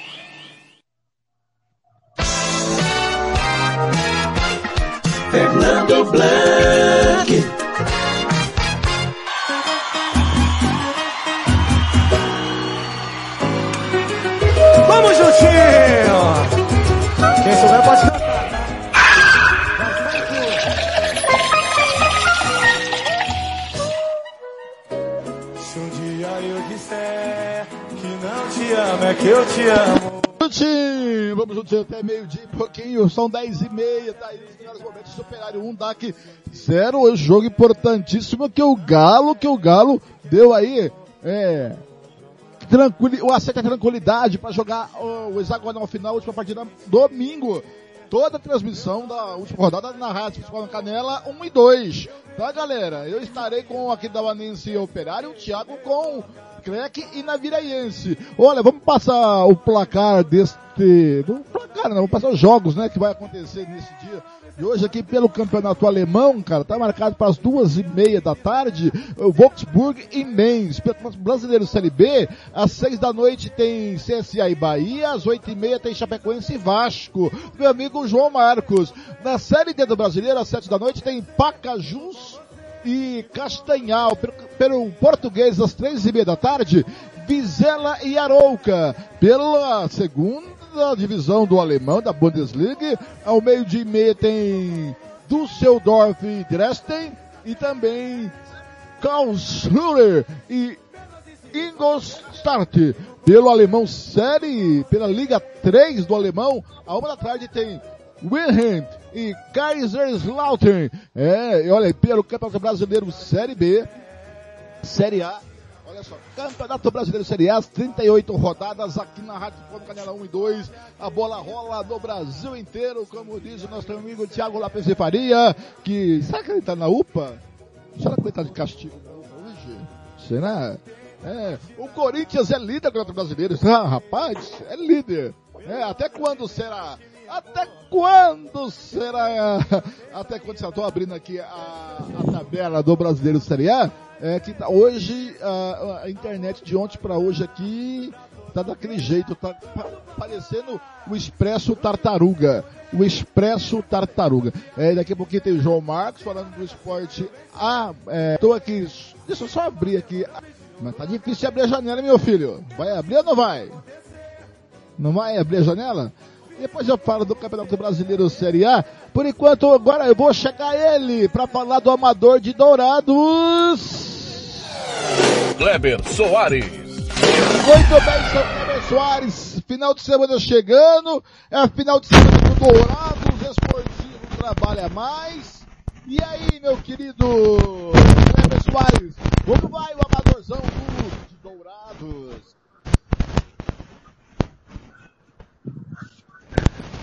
Mais uma vez, bom dia, Fernando Blanc. Agora sim, Kleber Soares. Agora o som tá 10, viu? Tá chegando bem agora aí? Ô, No meu ouvidinho tá tá Fernando, temos... Perdão, Fernando. Repete pra mim que chegou cortado aqui, fazendo favor. A, a- a sua voz do meu ouvido tá perfeita. Ah, maravilha. O... Fernando, nós temos um, um final de semana bem mo- movimentado aqui no futebol amador aqui da nossa região, aqui em Dourados, várias, é, naquelas cidades aqui próximas, naquelas cidades aqui na, na, na redondeza de Dourados. Mas antes da gente falar do futebol amador, Blank, eu tenho, eu, eu tenho uma boa notícia né, para o futebol. O, o jo- jovem zagueiro Leonardo Dourado, que na verdade chama-se Dourados, ele é filho do Salim, não do Salim Esportes, mas de outro Salim aqui em Dourados, que é um, um, desportista muito conhecido aqui na nossa região. O, o menino, ele é na ca- categoria ainda sub-20, mas ele estreou nessa última quarta-feira no profissional do Atlético Paranaense, né, no jogo que o Atlético fez contra o Tocantinópolis, lá em Tocantins, pela Copa do Brasil. Ele fez assim, assim vamos dizer, a sua estreia no, no time profissional do Atlético Paranaense.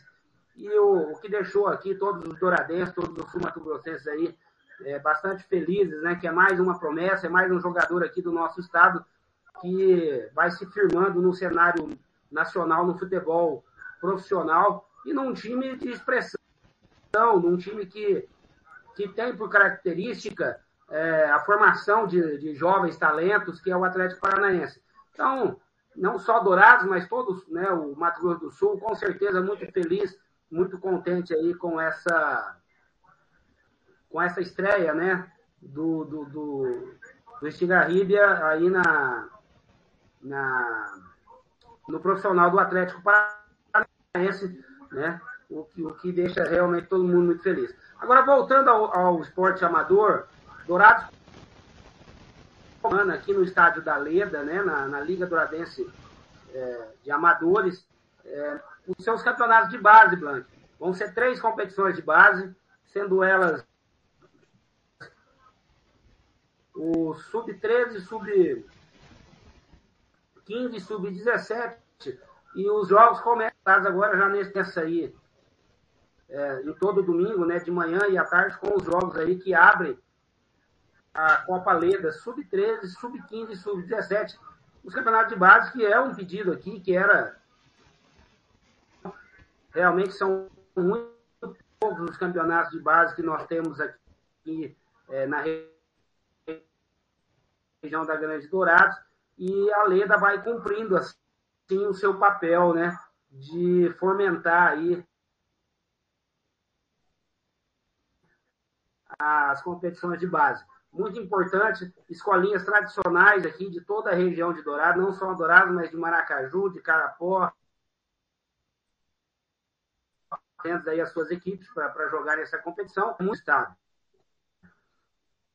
Ainda no Amador aqui em Dourados, é, prossegue a Copa a Copa Resenha, né, a Liga Resenha, que é uma competição que contém aí 20, 20 equipes, a Resenha, que é uma competição de futebol suíço, e é uma competição muito legal, está na sua nona temporada, ela tem é, a sua forma de disputa de pontos corridos, então são 19, é, são 19 rodadas, né, batendo o campeão aí, o time que terminar com, com mais pontos, e, nessa, e neste sábado será aí mais uma rodada aí dos jogos lá pela quarta rodada da competição, competição muito legal que envolve aí 20 equipes de futebol suíço, também não só de Dourados, mas também como de algumas cidades aqui do aqui perto aqui da nossa região.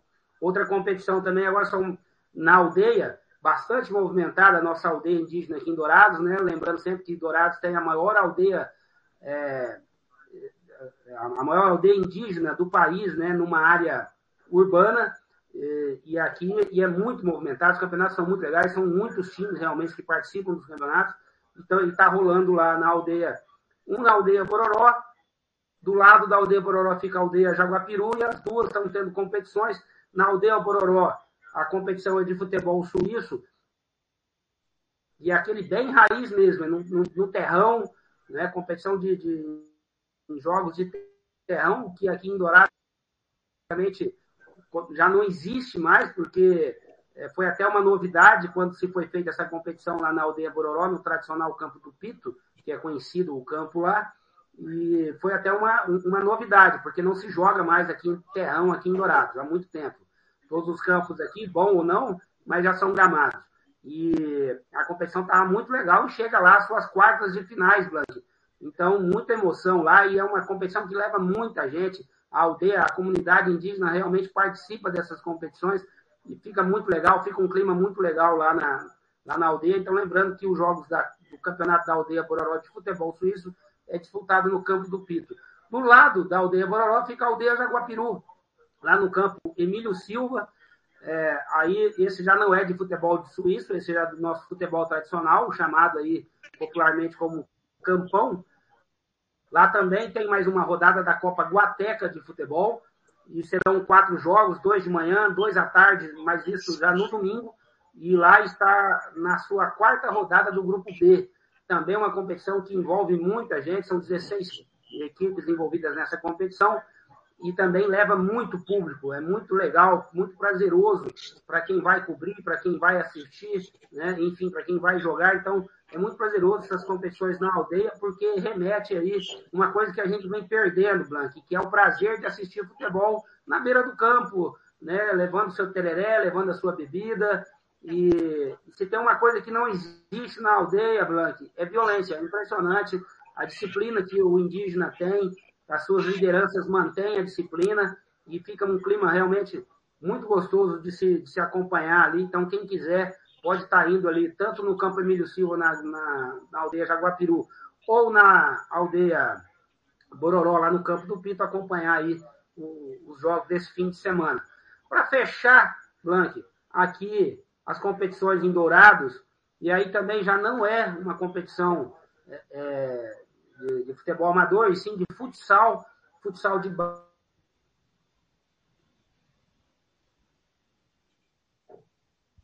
Opa, Kleber deu uma travadinha, Kleber Soares. Opa, Kleber Soares deu uma travadinha. Alô, Kleber? Kleber Soares. Kleber Soares deu uma travadinha. Alô, Kleber? Kleber travou. Kleber Soares travou. Kleber Soares. Kleber. Uh! Kleber Soares travou, rapaz. Muito bem. O Kleber Soares vem para. Daqui a pouco ele volta para encerrar o Amador de Dourados. Mas antes, Paulinho, de você chegar com o Amador de, de, Campo Grande, eu vou com o João Marcos, que o João Marcos está em movimento, está viajando. Vem aí falando sobre os Jogos Olímpicos é, aqui na Rádio Futebol em Canela. Vem ele aí, ó. João Marcos. Bom dia, João Marcos, tudo bem? Bem-vindo mais uma vez ao Busca Futebol e Cerveja. E aí, e os nossos Jogos Olímpicos, João? Bom dia, Fernando Blanc. Tudo certo aqui? Aí, aqui tá tudo certo. Tudo Tô aqui para trazer notícias para vocês aí dos nossos esportes olímpicos. Antes de o senhor falar dos Jogos Olímpicos, senhor João Marcos, o Vasco tem uma parada hoje, hein? Eu venho aqui para falar umas coisas interessantes para você, umas coisas prazerosas. Você me vem com o Vasco, cara. Eu tô de ressaca do Vasco. Eu, eu só vou acompanhar o Vasco de verdade agora na hora que fechar com a 777 e se fechar. Porque senão fecha o caixão lá, porque para acompanhar o Vasco tá complicado, hein? Tá. O Kleber Soares já voltou. O Kleber daqui a pouco. Antes do João Marcos, pode encerrar, Kleber, a, a sua última agenda, por favor. É, perdão, vou pedir perdão aos amigos da Rádio Futebol na Canela. Infelizmente deu uma queda aqui da, da, da internet. E aí a gente fica refém disso, não tem como, né, Blank? Mas só para terminar, Blank, aqui em Dourados, a última informação que a gente ia passar é da Copa Mundo de Futsal Sub-20, que vai acontecer aqui no ginásio da Unigran, vai reunir aí uh, as principais, praticamente os principais times de futsal uh, do Brasil, Carlos Barbosa, Corinthians, Vasco, Tênis Minas, entre tantas outras. O representante do estado é o time daqui de Dourados, é o Juventude AG. Então começa agora nesse domingo também as competições. O primeiro jogo já é Juventude AG e Corinthians. O jogo vai, ser vai ter transmissão ao vivo pelo Sport TV, outros canais de, de youtubers aí das equipes também vão estar transmitindo. Vai ser uma competição muito legal, envolvendo aí, né, grandes equipes do Brasil de futsal, mesmo sendo sub-21. E essa Copa Mundo Futsal, é, é, aqui em Dourados, essa é a etapa nacional, Blank.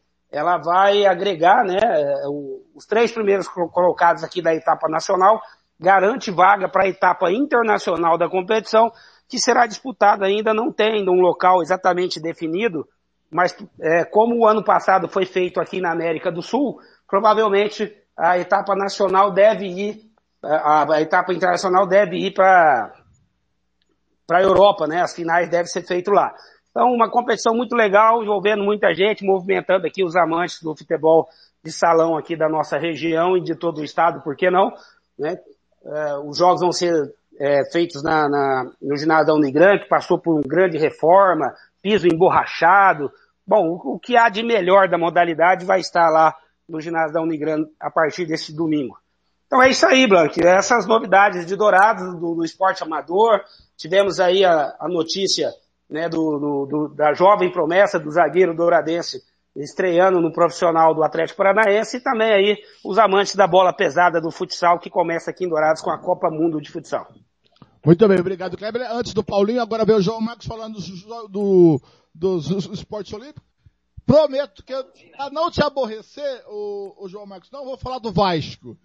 Cardápio é seu, pode destrinchar as nossas competições olímpicas pelo Brasil afora, ou o mundo afora. Então vamos lá, né, Blank? Mais uma vez aqui, fazia tempo que eu não falava para vocês sobre o skate, né? Que o pessoal que não se lembra aí, nos Jogos Olímpicos, o Brasil detonou no skate, fomos premiados aí com três medalhas, entre elas a Raíssa Leal, que é a, a medalhista mais nova do Brasil, né?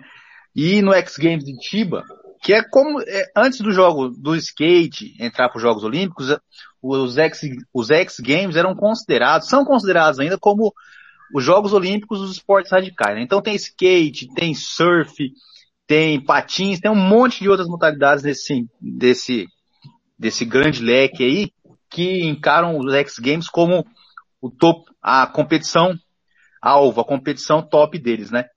E no street, que foi a competição, a modalidade que a Raíssa foi, foi prata nos Jogos de Tóquio, a Raíssa avançou junto com a Pamela Rosa e com a Graziela Mazeto para as finais da competição. Então temos aí chance de pódio cheio para o Brasil. Né? A Pamela Rosa que chegou a disputar as finais em Tóquio, mas não subiu ao pódio. Quem viu depois, quem acompanhou, viu que ela competiu lesionada tinha uma bola no tornozelo dela, ela fez o que pôde ali para conquistar a medalha, mas infelizmente não conseguiu. Né? Outro destaque a gente pode dar aqui no street masculino. Não, não foi no street, no skate park masculino, onde o brasileiro Gui é, onde o brasileiro Gui Curi, de 13 anos, conquistou a medalha de bronze no X Games lá em Chiba. É, ele com 13 anos se tornou a o, o skatista mais novo a conquistar uma medalha nessa modalidade. Né? Os, o, no, street, no street masculino ainda teremos Lucas Rabelo e Kevin Hoffer do Brasil para entrar, para competir, mas por enquanto vamos ficar só na torcida aqui para que eles possam avançar às finais também, né? E o que mais, João? Aí, deixa eu ver aqui. Ah, é a semana que passou tivemos o Campeonato Pan-Americano e Oceania de Judô. Aconteceu em Lima, no Peru, e o Brasil fez o dever de casa, detonou, fez o que tinha que fazer, né? Terminou a campanha batendo a seleção de Cuba no, no, na competição por equipes por 4 a 0, não deu chance para os cubanos, e de quebra veio ainda com oito, sete medalhas de prata, não, sete medalhas de ouro, cinco de prata e três de bronze. Vou aqui falar para vocês só os medalhistas de ouro aqui para não encher muito a pauta aqui, vamos dizer assim, né? Amanda Lima no 48, Larissa Pimenta até 52, Jéssica Lima até 57, Mayra Guiar até 78, a Mayra Guiar que com a conquista se tornou a maior medalhista em campeonatos pan-americanos. Beatriz Souza no mais de 78, Eric Takabataki nos 66 quilos e Guilherme Schmidt no até 81. né? E eu, olhando as notícias, achei uma outra notícia bastante interessante aqui, que se, se, se o a nosso atleta for evoluindo, tem mais chances de medalhas ainda num, nos Jogos Olímpicos. O Alisson dos Santos, o famoso Pio, que trouxe a medalha de prata para o Brasil no 400 metros com barreira nos Jogos de, de Tóquio, ele fez uma graça numa competição nos Estados Unidos e ficou em segundo lugar correndo nos 400 metros rasos, né? Essa aqui não é uma prova, a prova predileta dele. Ele é especialista nos 400 metros com barreira. Tem o melhor tempo da América do Sul nos 400 metros com barreira. Né? Tem só 22 anos, tem muito a melhorar, tem muito a conquistar pelo Brasil e está se aventurando agora também nos 400 metros rasos. Vamos torcer aí para que ele consiga desempenhar, desempenhar, treinar, melhorar a sua técnica para que ele chegue com um nome forte para as próximas Olimpíadas, né? Quem sabe aí ele volte com mais peso na sua bagagem depois que é, podendo competir em mais uma modalidade. E aí, mais alguma novidade, mais alguma notícia do futebol olímpico, ou do futebol, do esporte olímpico? Então, semana passada, Blank, me cobraram aqui do badminton da Tailândia, né? O nosso oh, querido o, Celso O badminton, viu, o João Marcos? Desculpe eu chamar de peteca. Não, eu não ligo, né? Agora, se você achar de repente alguém que é da, do badminton e ficar bravo com você, é responsabilidade sua. Né? Eu não ligo, eu não sou praticante, por mim pode chamar. Se for para popularizar a modalidade, aí chama de peteca para chamar a molecada para praticar, que é um esporte muito legal de, de, de, você é legal. brincar um pouquinho. Né? Ó, e o Celso Pedraza, viu, o, Celso ouvinte, Pedraza viu, João? Viu, João? Igual o nosso ouvinte, Christian Camilo. Christian Camilo, ele é, joga futebol de mesa. Pra mim é futebol de botão, viu? Pra mim também é futebol de botão. Se os caras quiserem ficar bravos com a gente, aí depois, depois a gente se resolve, né? Mas o negócio é botar o pessoal pra brincar, botar o pessoal pra fazer a prática, né? Isso que é o mais importante. E o Celso Pedrada pediu pra mim notícias do campeonato ou do badminton na Tailândia. Eu fui cobrado pelo Thiago, eu fui atrás das notícias. Só que tem um problema que eu- não sei ler no alfabeto que se usa na Tailândia, o Blank. Então eu vou deixar aqui o que eu consegui ler para o Celso Pedraza, que vai acontecer o 88º campeonato Tamasat. Vai acontecer de 26 a 30 de abril na Tailândia, provavelmente na capital, né, em Kuala Lumpur. Então, o se eu aprender a falar, a, a- ler o alfabeto tailandês, eu mando as notícias aqui com mais detalhes para o nosso querido César Pedraza. Mas por enquanto eu vou ficar devendo os detalhes para ele, tá? Tudo bem. Por, é, por enquanto é só ou tem mais alguma notícia aí, João? Não, e só para encerrar, eu, sempre a gente dá os destaques aqui do nosso estado, né? Essa semana começa os Jogos Escolares em Campo Grande. Começa, começam dia 23 com o judô. Aí, durante 15 dias, teremos competições no futebol, vôlei de praia, basquete, vôlei de quadra, ginástica e por aí vai o que for aparecendo aqui sobre jogos escolares. A gente vai passando aqui para nossa audiência para vocês ficarem por dentro de tudo que acontece por aqui. Por aí, no caso, né?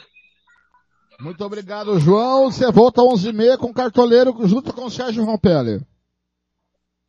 Volto 11h30 com, com Cartola para vocês aí, com as nossas dicas do Cartola. E se quiser falar do Vasco, eu falo do Vasco, já que vocês... Todo mundo boicota o meu Vasco, né? Nem que seja para falar mal do Vasco, eu tô aí para falar com vocês.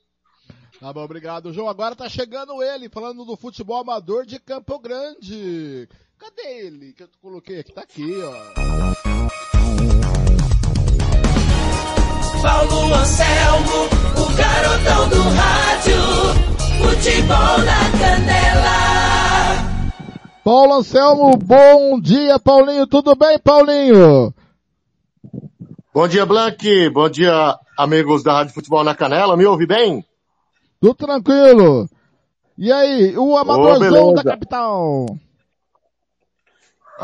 Amadorzão da capital, Blank, pegando fogo. É, duas grandes decisões, uma na região sul, outra na região norte, e nós estaremos repercutindo tudo. É, vou começar já pela região sul. Na região sul, campeonato do Buracão. Já ouviu falar no Buracão? Rapaz, já ouvi falar do buracão. Você gosta do buracão, Paulo Anselmo? Aí, aí depende, depende do diâmetro. do- vamos, vamos pular essa parte. É, olha, Blank, nesse domingão, no centenário, organização do Nilson, hein? 16 mil reais em premiação. Grande decisão. Teremos lá Original Motos diante do Carvão Bonito. Esse jogo começa em torno de 10 e meia. Antes tem lá preliminar, feminino, terceiro e quarto. E a festa vai estar bonita lá no Jardim Centenário. Estender o convite a todos os amantes do futebol. Agora, para quem está longe, como você, para a região sul, na região norte, aí pertinho de você, na no, no Império do Blank, tem aí no Jardim Talismã. No A grande Buracanã. final também, viu? Tem duas finais aí. Não, aí é Jardim Talismã agora. É, é, é Aí Arena perto de Talismã. você, tem aí. Exatamente. Vai ter aí, o Blank, a festa do futebol. A partir das oito e meia tem a decisão do Master. Tem amigos do Jorginho Moneybet, né? Que vai enfrentar o Imobiliária Martins, isso no Master. E depois, um clássico, viu? Um clássico do futebol. Vó Maria Mega Stand e a equipe do Corintinha. É, equipe toque de bola, olho vivo vai estar lá animando a festa. E se você tiver um tempinho e quiser dar uma, uma passeada por lá, de repente, né, Blanqui? Quando é isso? está Hoje, feito. eu amanhã- não estarei lá amanhã- porque eu estarei no Buracão, mas Amanhã ou domingo? domingo, domingo. Ah. É que a sexta-feira, é sexta-feira, ô, é que eu- hoje nós estamos na sexta, mas nós estamos com, como se fora sábado, né? Mas na verdade é no domingo, no domingo, domingo pela manhã, a grande Você vai festa, né? Tá onde, Paulão? Eu estarei no Buracão. No E eu vou estar no Pintão domingo. Ô, Gilmar, o senhor É, gosta eu vou de estar no Pintão, no Mário Pinto. No Mário Pinto Pintão. Ô, Gilmar, o senhor gosta de estar no Pintão, Gilmar?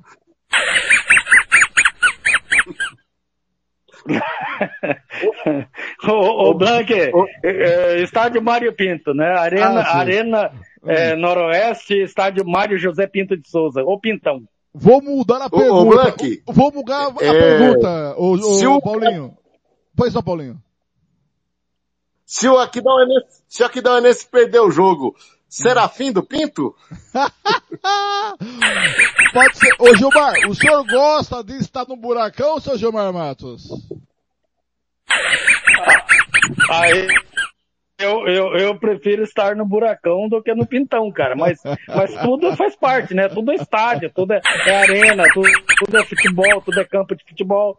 É, é, agora, você, eu não sei não, cara. Eu sou, eu, eu, eu, meu segundo time no Mato Grosso do Sul é o Operário, né, cara? Mas eu vou dizer uma coisa pra vocês, cara. O, não sei não se o Galo vai comemorar título aqui, hein? Eu tô desconfiado disso. Agora, Paulinho, pode dar sequência, por favor. Daqui a pouquinho, depois que o Paulo falar do, depois que o Paulo terminar o amador, a gente vai falar do hexagonal final, hein? Junto com o Gilmar Matos e Paulo Anselmo. Vai lá, Gilmar. Vai lá, Paulinho. Tamo pronto. E tem mais jogos, o Blanque, agora, fase classificatória no Santa Emília, a vigésima edição do Campeonato do Santa Emília com quatro grandes jogos. Tem o R9 diante do Sevilha, Pênfico vai enfrentar aí a equipe do, a equipe do Motos, né? E também o Arec vai enfrentar o 067. Atrasados enfrentam o Mercenários. Esses campeonatos aí, é, boa parte deles, o Blank, estão na fase classificatória. A gente só dá um apanhado porque são muitos os jogos e aí não dá para fica muito extenso e cansativo, né? Falar jogo por jogo, mas a gente dá uma amostragem geral do que é, do que vai acontecer. Algumas praças esportivas aí a todo vapor, já na Coab também, o Nildo já de vento em popa com o Master e com o Livre, e a gente vai repercutindo gradativamente essas competições, meu caro Blank. Muito bem. Podemos ir para o hexagonal final, Paulo Anselmo e Gilmar Matos?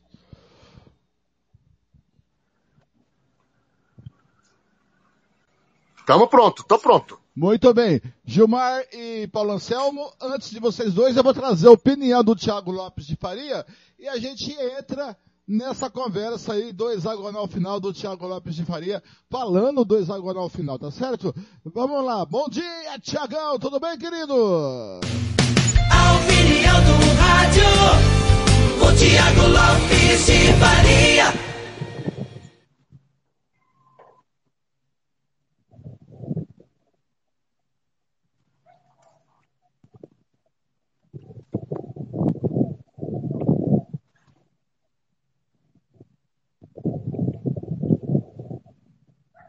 Bom dia, Fernando. Um abraço para você, pro ouvinte da Rádio Futebol na Canela, nesta sexta-feira. Cara de domingo, né, Fernando? O feriadão começou ontem. Ontem dia de Tiradentes, hoje é descobrimento do Brasil. Aliás, não é feriado, né? Isso é bem curioso, né? Dia do descobrimento do Brasil não ser feriado. Mas estou passando aqui no Música Futebol e Cerveja desta sexta, é, para falar do Campeonato Sul Mato Grossense, em que pese todos os problemas que nós bem pontuamos durante toda a competição, termina no domingo de uma maneira imprevisível, né? É, eu não concordo com pontos corridos em campeonato estadual. Aliás, deve ser o último ano nesse formato, né?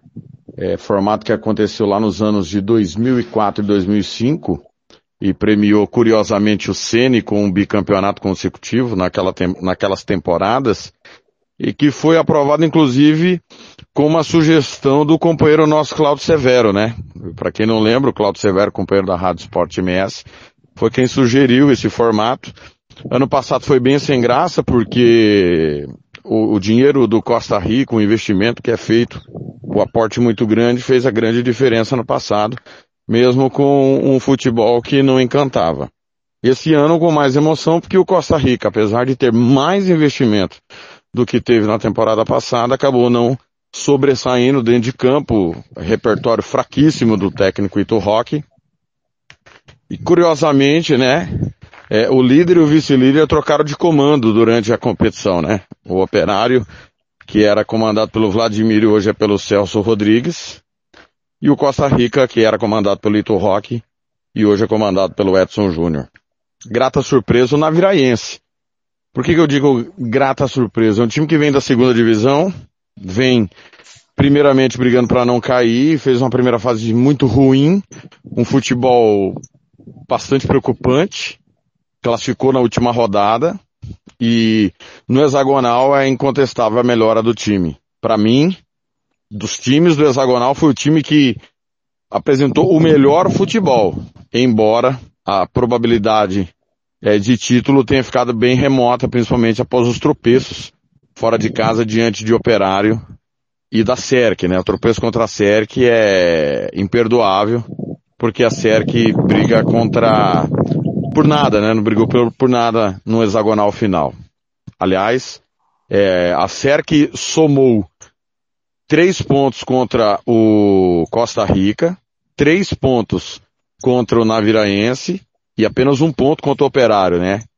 E, então os pontos que o Operário fez e não deixou a Sérgio fazer em seus confrontos, está fazendo a diferença nesse momento, além, obviamente, é, dos confrontos diretos. O Operário venceu as duas do Naviraense, fez quatro pontos contra o Costa Rica, mesmo não jogando bem, mesmo não tendo um futebol. Aliás, durante boa parte do hexagonal não apresentou nada, né? Foi um ou outro jogo pontual, a goleada sobre a SERC deturpada pela expulsão do goleiro Bruno aos 19 minutos. É, o, jogo, último jogo contra o Dourados é, é, foi um jogo que o Operário mereceu vencer, apresentou predicados, tentou vencer o tempo inteiro. Né, apesar do Dourados ter seus problemas, mas o Operário não tem nada com isso. Mas, por exemplo, no jogo do turno, acabou empatando lá em Dourados. É um campeonato que está emocionante, ele chega à última rodada, Fernando, da, de uma maneira que nós jamais imaginávamos não tínhamos nenhuma opinião que isso aconteceria. de Costa Rica, primeiro, não depender apenas de si para ser campeão. Segundo, o operário pela falta de futebol, pela falta de ideias, depender só de si e do próprio Naviraense, que é um time que vinha da segunda divisão, é, ainda estar na disputa do título. Um campeonato imprevisível, que teve bons jogos no hexagonal, é bom a gente lembrar, e é bom a gente ressaltar também, né, Fernando? Quando a federação parou de se meter, os problemas diminuíram no campeonato. É incrível isso, né? Nós tivemos muito problema de organização, muito desrespeito ao estatuto do torcedor, e a ação do torcedor foi muito importante em procurar o Ministério Público, em procurar o seu direito, a ouvidoria e os canais em que são competentes para ouvir o torcedor, porque a, a ação do torcedor nas coisas erradas que a federação fez durante a primeira fase, brecou a federação de fazer mais coisas erradas. Brecou a federação de se meter no campeonato, né? Então, é importante ressaltar que o campeonato ficou legal, porque o torcedor ajudou a ficar legal, o torcedor passou a exigir o seu direito, o torcedor passou a, passou a cobrar que a federação e os clubes não rasgassem o regulamento e o estatuto do torcedor, e isso brecou os dirigentes que geralmente atrapalham e atrapalharam muito a primeira fase do campeonato. Na segunda fase, eu acho que o único problema que nós tivemos foi a rodada desmembrada do final de semana para o meio de semana na última rodada, exatamente. É, deveriam todos os jogos acontecer ao mesmo tempo, nós poderíamos ter um, poderíamos ter tido um campeão do sofá, não aconteceu isso, felizmente, né, por culpa da federação de ter atendido a capricho de clube de futebol ao invés de cuidar melhor do seu produto. É... O que preocupa, Fernando, é óbvio que o torcedor do Naviraense, do Costa Rica e do Operário não quer nem saber. Aliás, está todo mundo muito ansioso. Ninguém sabe quem vai ser o campeão. Por que ninguém sabe? Porque o Operário, apesar de depender apenas de si, ele já tropeçou contra o Aquidauanense. Ele já tropeçou contra times que não brigavam pelo título. E deixa o seu torcedor apreensivo. O torcedor do Costa Rica joga em casa diante do adversário sabidamente difícil, que é o Naviraense. Mas deixou escapar a liderança, deixou escapar a boa vantagem que tinha financeira e a boa campanha que fez na primeira fase, escorreu pelo dedo. E o próprio Naviraense, que se viu na liderança e acabou perdendo a liderança quando saiu de seus domínios. Então, não sabemos quem será o campeão. Mas a emoção, a, a, dramaticidade, a tensão que vem envolvendo o campeonato rodada após rodada, ela é sensacional e deixou o campeonato muito legal e muito bacana. A única preocupação que eu tenho, e aí nós temos que ter, nós temos que sempre propor o debate, não agora nesse momento de festa e de tensão, mas depois refletirmos como que um time com 2 milhões de, de, de investimento deixa o campeonato escapar dessa forma, para times com investimento muito menor que o caso do Operário, apesar do Operário ter a, o segundo investimento do campeonato, para um time que vem da segunda divisão, que é o time do Naviraense, com um orçamento bem inferior a esses rivais, e como que esse time que vem da segunda divisão é o que melhor apresenta futebol no hexagonal final. Então é, é, é, é impressionante como houve a reconstrução do Naviraense e a desconstrução, né? A destruição do futebol do Costa Rica e do Operário do Costa Rica com o mesmo treinador, né, o Ito Rock, né? O campeonato esse ano exigiu mais predicados que ele não conseguiu entregar, e o operário do Celso pode ser campeão, até deve ser o campeão no domingo, mas vai ser um campeão bem contestado pelo futebol. O resultado a gente não contesta. O título no pontos corridos, a gente não contesta o campeão e o mérito. Qualquer campeão de qualquer competição, ele tem seus méritos. No pontos corridos, inquestionável. O operário está sendo competente e os adversários incompetentes. Mas o futebol, Fernando, a gente pode e deve sempre pontuar e questionar. É esse futebol que vai tirar Mato Grosso do Sul do fundo do poço? É esse tipo de futebol que vai fazer Mato Grosso do Sul brigar por vagas em competições nacionais? Que vai fazer Mato Grosso do Sul brigar para recuperar as vagas que perdemos? Para mim não. É bacana, campeão estadual, teremos um campeão, podemos ter um campeão inédito aí, sequencialmente, que é o Naviraense, nunca um time foi campeão da segunda divisão e da primeira sequencialmente, podemos ter um bicampeão, no caso do, do Costa Rica, que um fato que não acontece desde a temporada 2013 e 2014 com o Ceni, né? E no interior bicampeão no interior só o Biratã sequencialmente, 98, 99, é, ao lado do Águia Negra 2019, 2020, pode ser o terceiro é, bicampeão sequencial e podemos ter o maior campeão com mais um título aí é, entrando para a história, 12 títulos sumatogrossenses e 16 títulos estaduais. Porém, para mim, não importa quem vai ser o campeão, nenhum deles mostra qualquer norte de melhora, de evolução, de briga por vaga, por recuperação de vaga em competições nacionais. O ideal era que tivéssemos um calendário maior, que essas equipes continuassem disputando. Só assim nós vamos melhorar o futebol. Com um calendário maior, uma Copa MS no segundo semestre, com trabalho, ou sequencialmente já, né? Há 15 dias de intervalo aí de, de descanso e já começarmos, né, no mês de maio, uma Copa MS com mais quatro meses de futebol, com a base tendo mais tempo de futebol, de mais tempo de atividade, e assim a gente implementando é, competições sub-23, sub-20 ao profissional. Infelizmente nós vamos ter aí um hiato gigantesco entre a Série A e a Série B que vai começar, Deus sabe quando. É preciso melhorar o calendário, é preciso que os clubes se profissionalizem, dependam menos de recursos públicos e encontrem soluções. As soluções a gente tá careca de falar que é pela base. O campeonato está emocionante, o campeão será emocionante, quem for campeão tem que comemorar e muito no domingo, Fernando. Seja o operário com esse futebol é, é, burocrático, ou a falta dele, a falta de ideias, o Costa Rica numa recuperação na troca de comando, ou o Naviraense arrancando, praticamente perdendo o título e se cair no colo dele com a derrota do Operário, a vitória dele em cima do Costa Rica, comemorar e muito a remontada.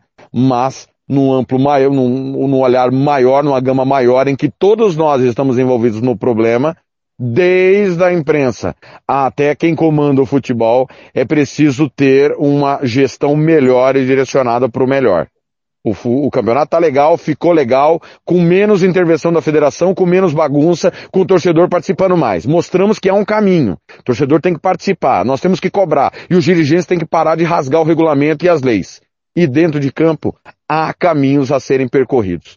Tomara, tomara que a, a, essa fase final, esse momento legal que nós estamos vivendo dentro de campo, contagie e possa fazer as pessoas refletirem melhor. Eu duvido muito, Fernando, mas nós vamos estar aqui sempre cobrando. Um grande abraço a todos, que tenhamos uma grande rodada no domingo, que o campeão não passe pela arbitragem, né, que tenhamos um campeão legítimo, sem questionamentos, e aliás, o Operário é líder por méritos, dele e demérito dos outros. Não passa pela arbitragem hora nenhuma até o momento a liderança do operário. E a gente espera que domingo o campeonato acabe desse jeito também.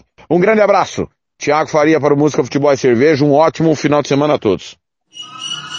Rádio Futebol na Canela. Aqui tem opinião. Fernando Blanc. 11 e 10 da manhã. Agora, depois do Thiago, vem eles. Gilmar Matos.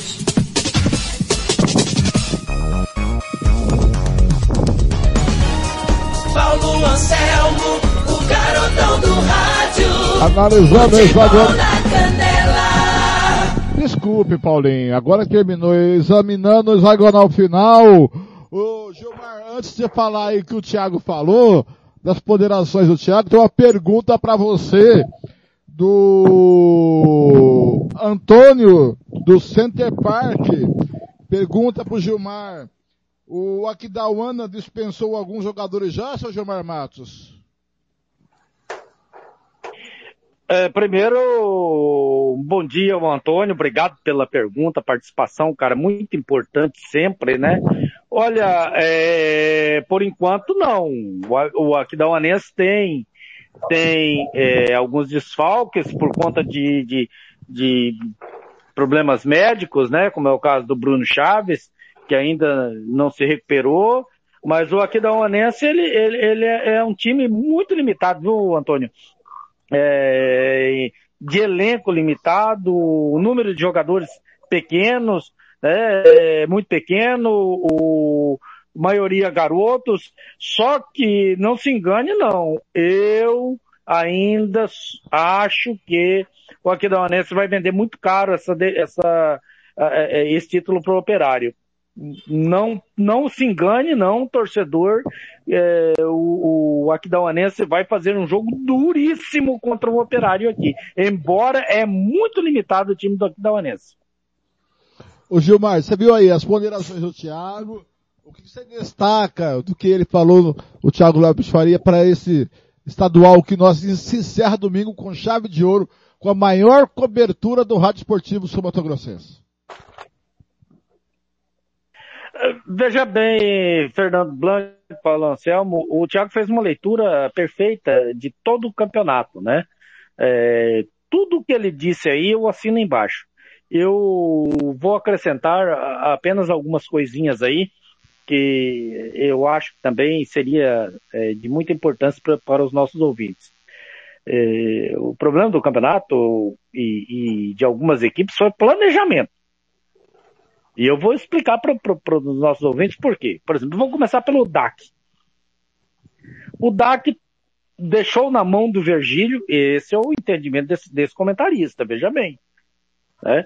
Deixou na mão do Virgílio, o Virgílio montou a equipe, trouxe alguns jogadores com problemas médicos, trouxe jogadores, segundo informações que nós recebemos de Dourados, jogadores que gostavam de uma noitada, né? É, ou seja, o planejamento mal feito, teve que trocar o técnico no meio do campeonato. Ô Gilmar, o, o, e, co e, e confirmado essa noitada, foram na festa de peão, antes do, na véspera do jogo, confirmado pelo nosso amigo russo, do Dourados News, em matéria, é, na sua coluna no Dourados News. Foram para a festa do peão e lá se esbaldaram até altas horas. Então, é, isso aí, Fernando, é, é, é problema é, de diretoria. Né? Ah, mas o Marcos, o Marcos é um grande, uma grande pessoa, é um grande dirigente, nós o admiramos, mas o Marcos, ele que tem a caneta. E quem tem a caneta e o comando, vai, vai cair tudo em cima dele. Quem trouxe o Virgílio para montar esse time foi ele. Quem deu a, a liberdade é, total para o Virgílio foi ele. Quem assinou embaixo foi ele. Então, o problema de planejamento fez com que o Dourados é, é, for, tivesse essa campanha é, bem inaceitável, né? Aí vamos lá para o Costa Rica. O Costa Rica, maior investimento, grana é, é, sobrando, sobrando entre aspas, né?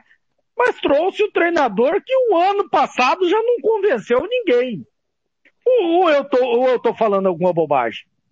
O Ito Rock ganhou o campeonato ano passado, cara, com jogadas do que ele fez esse ano. Aquele balãozão para frente, seja o que Deus quiser. Cara, o, o Costa Rica não apresenta um grande futebol desde uh, o ano passado. Aí teve que trocar o treinador no meio do campeonato.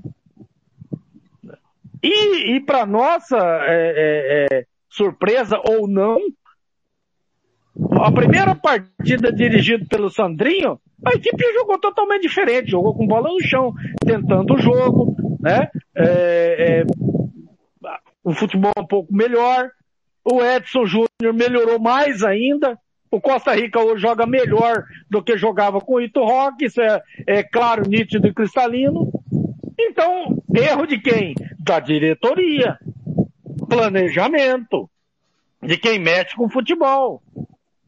Aí vamos lá para o operário. Bom, a mesma coisa aconteceu com o operário. Ao contrário, o time do Araújo jogava bem fazia boas partidas. O que, que faltava pro operário do Araújo? Alguém que colocasse a bola para dentro do gol. Aí não é o treinador. O cara pálida. Se o cara chega debaixo do gol e erra o gol, o problema do treinador, ele tem que fazer. O que o treinador tem que fazer? Ele tem que fazer com que o time crie as jogadas. Então, traga mais jogadores competentes fazedor de gol. Aí sim o, o operário estaria numa situação muito melhor. Bom, trocou-se o Araújo.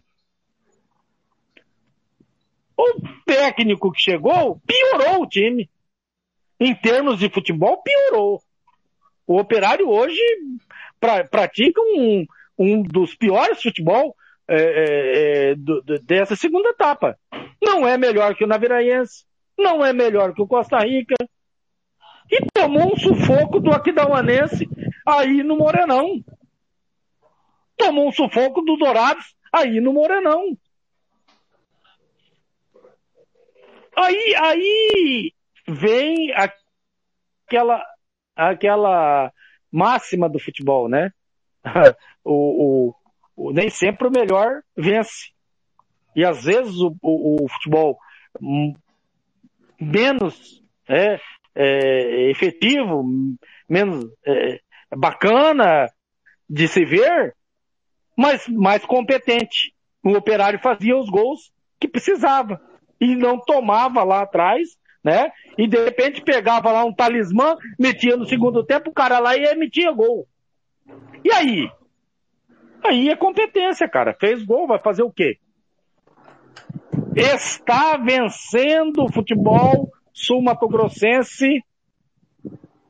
O, eu vou, vou dizer, é até é estranho a forma que eu vou dizer. O não melhor futebol, se é que existe, né? Ou o futebol é, menos, menos bonito de se ver. Cara, o Operário hoje não é o melhor futebol do nosso campeonato sul-mato-grossense. É o mais competente. O, o, o Naviraense, meu caro é, Paulo Anselmo e Fernando Blanc, é, ninguém apostava, apostava para cair. Chegou o Sturion, cara. O Sturion, as duas primeiras partidas do Sturion foram pífias.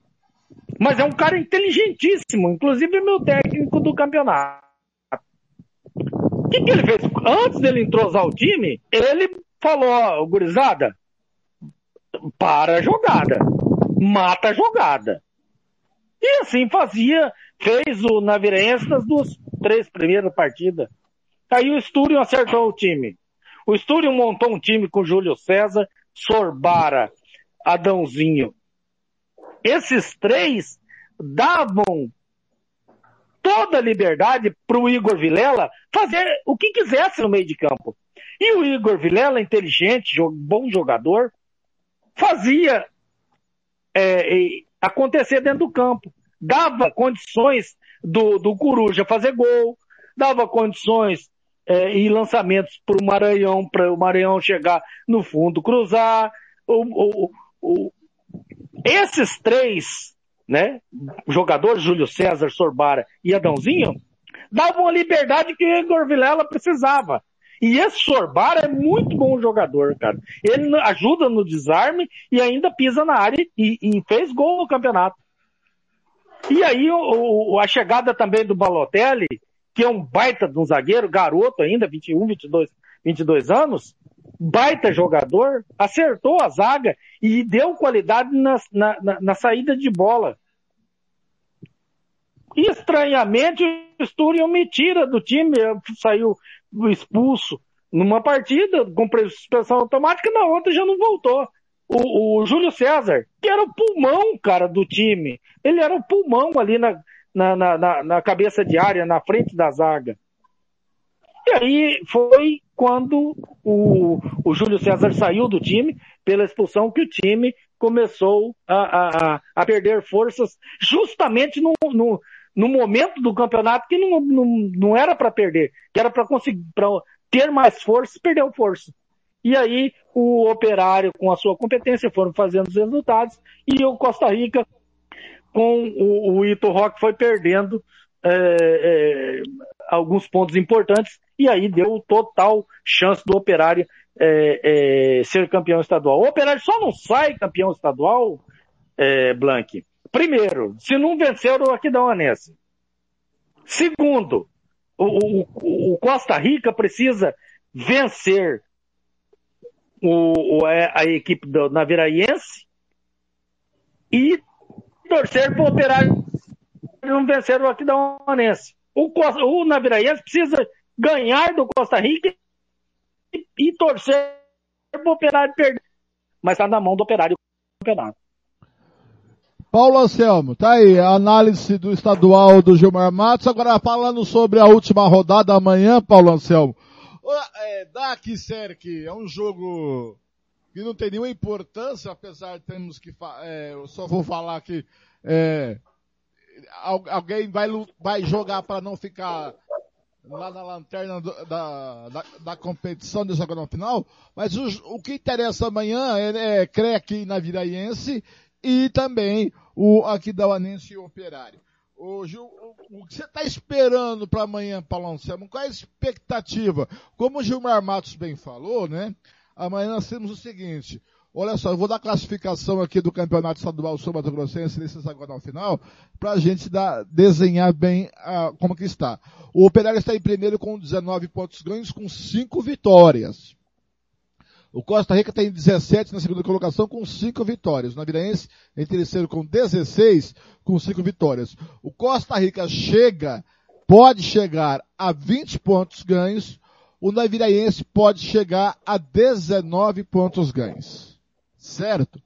O que tem que acontecer? O Operário venceu amanhã, é campeão estadual. Sem mais, sem menos. Para o Costa Rica ser campeão, tem que vencer o Naviraense, chegar a 20, a 20 pontos ganhos e torcer por mínimo empate do Operário com o Aquidauanense, que chegará a 20 pontos ganhos, mas terá uma vitória a mais que o Operário. O Naviraense precisa vencer o Operário, né, para ir a 19 pontos ganhos e torcer para o Operário perder para o Aquidauanense. Então, o Operário está bem confortável. Qual a sua expectativa depois dessa matemática, Paulo Anselmo? Ô, Blank, é, sua explanação aí, a do Gilmar, enfim, todos os membros da equipe, é, elucidou muita coisa.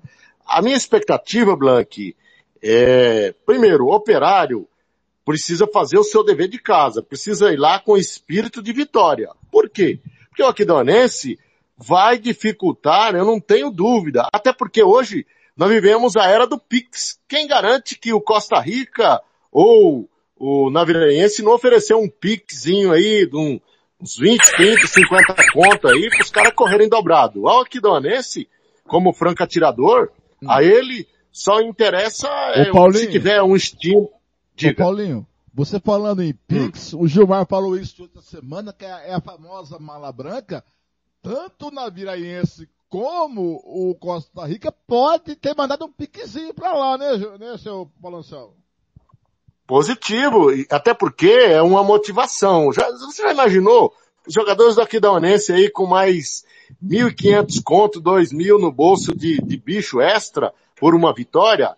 E, e é difícil jogar lá. E o Aquidauanense, Aquidauanense, o Aquidauanense tem tido é, é, boas partidas contra o Operário. O Mauro Marino pode ser quem for, mas contra o Operário ele sempre acerta bons jogos. Ele, ele sempre arma uma estratégia e, e- e foi aqui no Morenão, o, o jogo que o Operário mais mereceu levar um chocolate foi contra o Aquidauanense.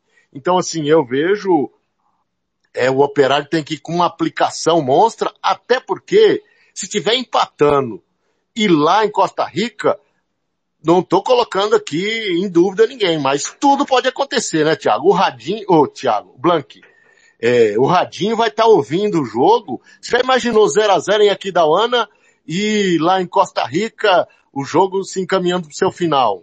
Quer dizer, o Operário não pode dar essa sopa pro azar. Agora, analisando Costa Rica, o Gilmar falou, enfim, o Ito Rock, o ano passado, até que ele enganou bem nós. Agora, esse ano, mostrou a verdadeira identidade. Um time que se arrastou todo o campeonato, os nossos comentaristas, é, e nós mesmos que estávamos na beira do campo, não via futebol que prestasse nesse Costa Rica. Costa Rica pode ser campeão? Pode, porque tem investimento, tem, né, suporte. Mas foi um futebol péssimo. Agora, falando do Naviraense, é uma pena. Naviraense, nesse hexagonal, o Sturion conseguiu montar um time que dá até gosto de ver jogar. Só que eles, é, num lapso, num descuido, é, deixou escapar a vitória aqui no Morenão. Aquela vitória, o jogo já estava no acré... praticamente nos acréscimos já, né? E a gente viu no final do jogo o abatimento de todos os jogadores, porque o jogo estava na mão. Um empate ali, hoje o Naviraense estava com a faca e o queijo para ser campeão. E ali deixou escapar, num abafa do operário, naquele gol do, do, do Irapuã, né? Uma jogada oportunista lá, que o Irapuã pode ser ruim de bola, pode ser o que for, mas ele foi decisivo, assim como o Pereira. Pereira pegou uma bola domingo, o Blanc e Gilmar, uma bola quase que indefensável do, do jogador do DAC, que deu um tapa no canto e ele foi lá e buscou uma bola preciosa, que seria, o empate seria péssimo para o operário. Então, assim, eu vejo é, uma decisão emocionante. O ano passado, no hexagonal final, o Costa Rica galopou, sobrou. Esse ano, nós vamos ter emoção até o último minuto e um ligeiro domínio, é, favoritismo pro operário, mas o operário tem que se cuidar, porque o Aquidauanense, como o Gilmar já mencionou, não vai deixar barato não, viu? Eu acho que tem algum, deve ter algum estímulo aí extra-campo, o que é normal, né? E lá em Costa Rica, é, é, os dois times vai estar um olho no peixe, outro no gato, jogando lá e cuidando em Aquidauana.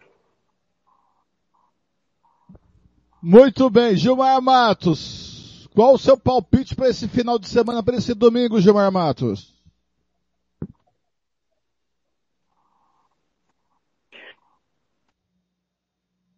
Para mim, é, o Costa Rica vence 2 a 1 e o Operário e Aquidauanense empatam aqui em Aquidauana. Olha aí, Paulinho, seu palpite.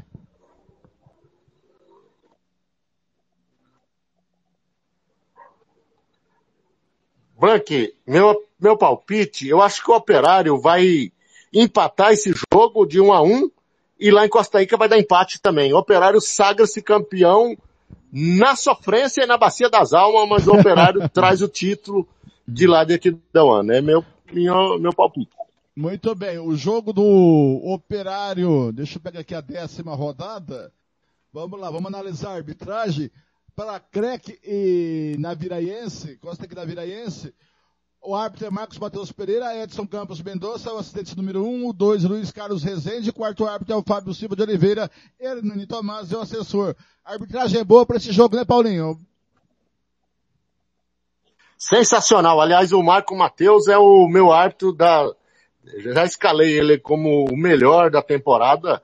Para mim, é certeza. É lógico que a arbitragem pode acontecer um, um impropério, né? Mas a arbitragem dele é serena e fez boas arbitragens durante esse estadual.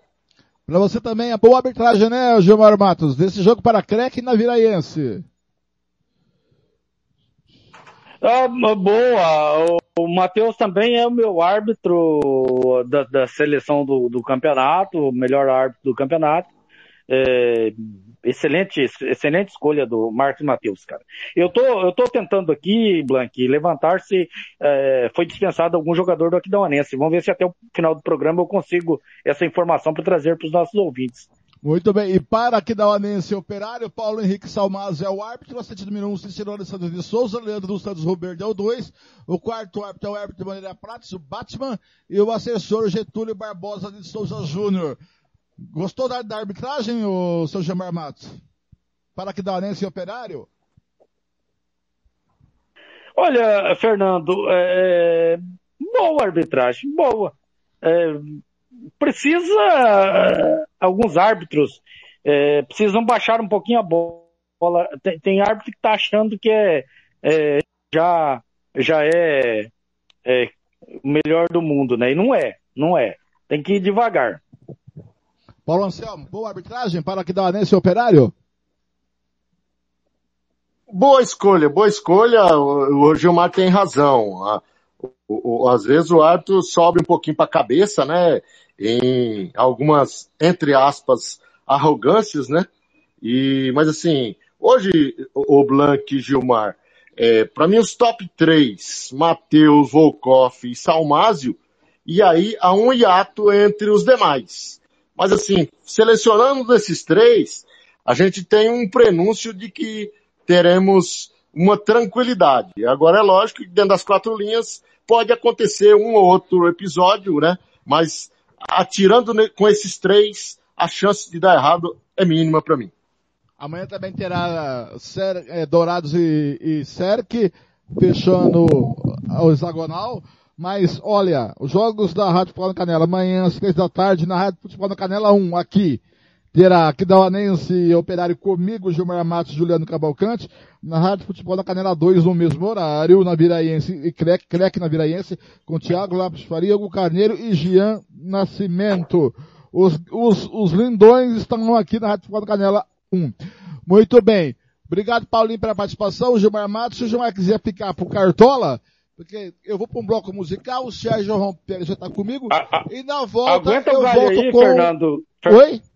Fernando, a- Pois não, Gilmar. Fernando, agu- aguenta o galho aí que eu estou em contato com, com o técnico, com o Mauro Marino, e para mim passar a informação do, sobre se houve alguma dispensa ou não no, na equipe do, aqui da Unesco. Só um segundinho, Blank, por Não, o senhor pode interromper a nossa programação quando o senhor quiser. Eu vou para um bloco musical, enquanto você apura com o Mauro Marino, e aí você volta depois no bloco musical, dentro do Cartola, da hora do cartoleiro. O Sérgio Rompero tá comigo, vamos para um bloco musical, se o Paulinho quiser ficar também, fica à vontade, Paulinho, para bater esse papo sobre a quarta Fernando. rodada do Campeonato Brasileiro. Pois não, Gilmar Matos.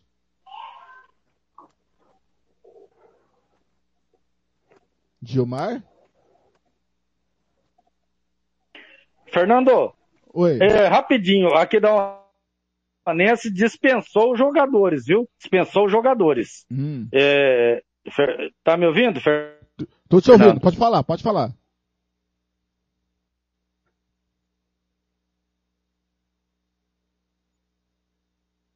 Eu vou passar para os nossos ouvintes aí, tá? Os jogadores que foram dispensados do aqui da Onense, né? É, a semana passada o Pedro foi dispensado, né? Pediu para ir embora no domingo e depois do jogo é, é, do Naveiense, o Tizil, ambos é, com outras propostas, né? Então o aqui da Onense perde para essa partida contra o Operário.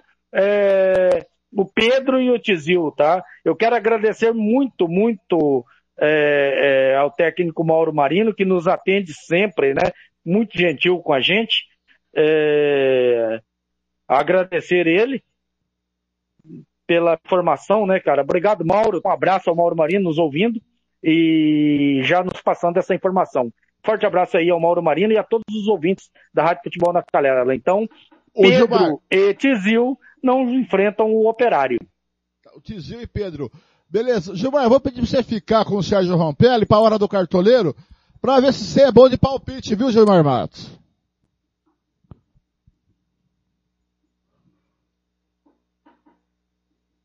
Cadê o Gilmar? Gilmar? Fernando, é, tá cortando a sua. a- a- mas é, não entendi a sua pergunta. Pedro, pedir- Pedro e Tizil não enfrentarão o operário, tá? Um abraço Isso. aí, Fernando, Sérgio Rompelli. Pois não. Vou pedir pra você ficar pro cartoleiro, a hora do cartoleiro, pra você ver se você é bom de palpite. Ok, Fernando, ok. Vamos, vamos lá. ficar. Seu pedido é uma ordem. Muito bem, eu vou para um bloco musical e depois do bloco musical a gente volta com a hora do cartoleiro para fechar o Música Futebol e Cerveja dessa sexta-feira. E o Música Futebol e Cerveja volta no próximo sábado que vem, será comigo de novo, tá certo, galera? Vamos lá, vamos de música! Vem aí de novo Legião Urbana. Tempo perdido. 40 anos de rock and roll nacional. 11:37.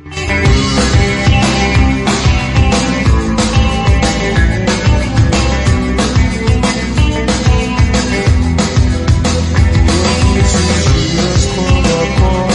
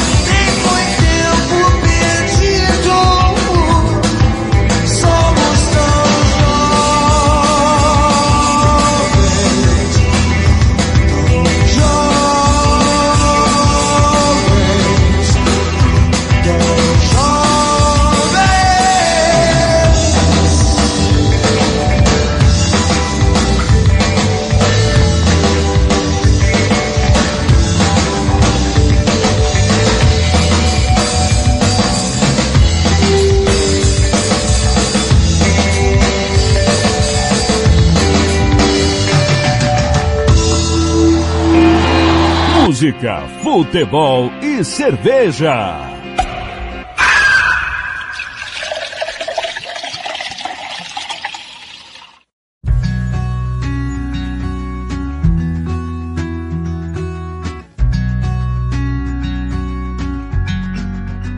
Não é sobre ter todas as pessoas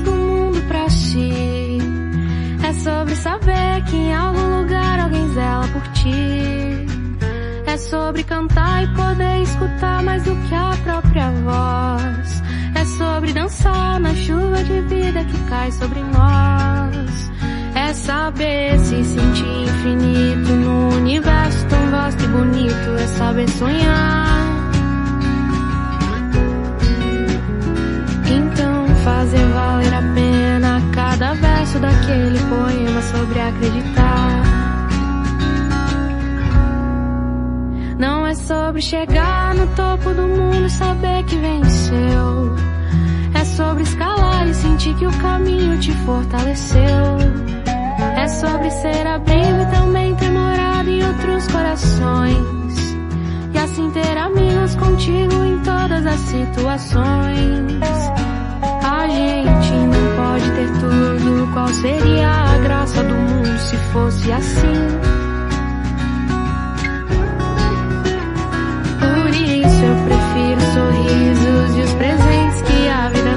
Pra perto de mim.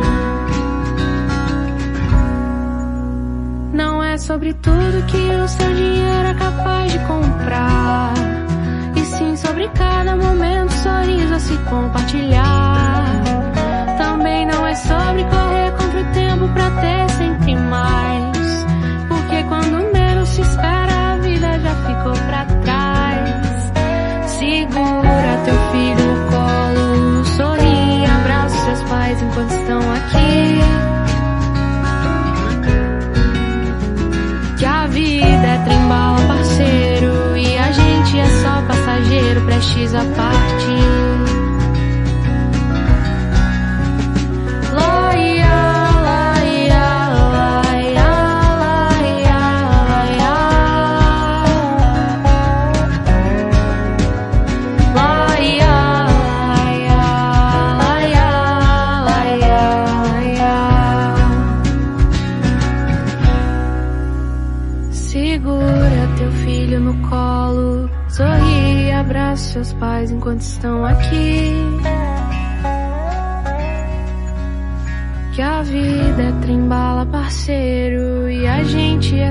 Passageiro, prestes à parte. Música, futebol e cerveja.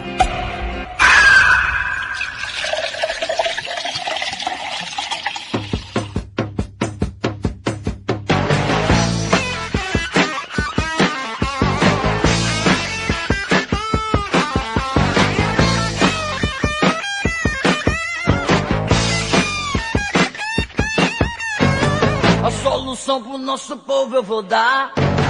Negócio bom assim ninguém nunca viu. Tá tudo pronto aqui, é só vir pegar. A solução é alugar o Brasil. Nós não vamos pagar nada. Nós não vamos pagar nada. É tudo free. Tá na hora,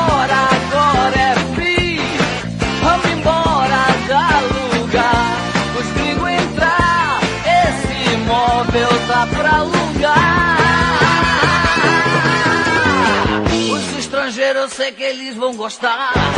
Tem o Atlântico, tem vista pro mar. A Amazônia é o jardim do quintal. E o dólar dele paga o nosso mingau. Ah, Nós não vamos pagar nada. Ah, Nós não vamos pagar nada.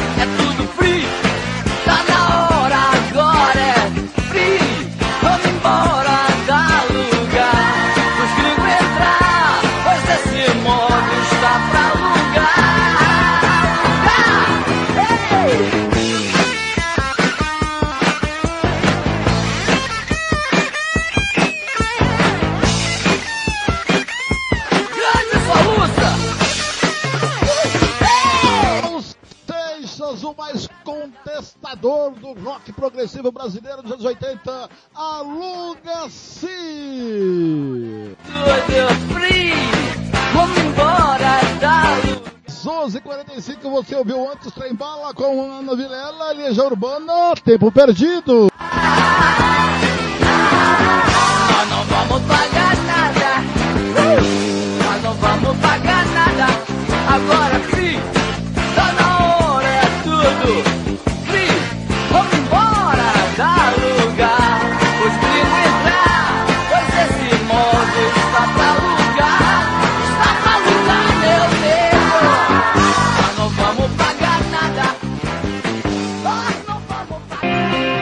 Música, futebol e cerveja.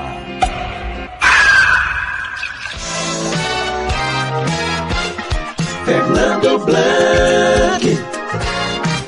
Cobrança. Atenção, Igor Vilela vai pra cobrança do pênalti. A- No Viroteu, dois minutos de jogo. Igor Vilela bateu pro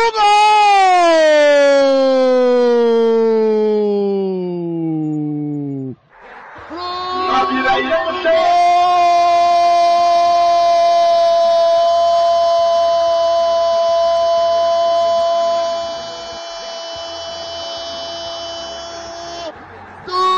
Viraense aos dois minutos, Igor Vilela pênalti no tempo. Pé direito da bola, bola no cantinho. Esquerdo do Ellison foi nela. Eu acho que chegou a tocar nela, a bola beijou o fundo da rede. Deixa vivo da Viraense. Deixa vivo da Viraense no estadual. Tá lá dentro agora o placar do Virotão de tem um lado, lado direito. Atenção, Igor Vilela cruzou pro meio da área. Maranhão pro gol! Pro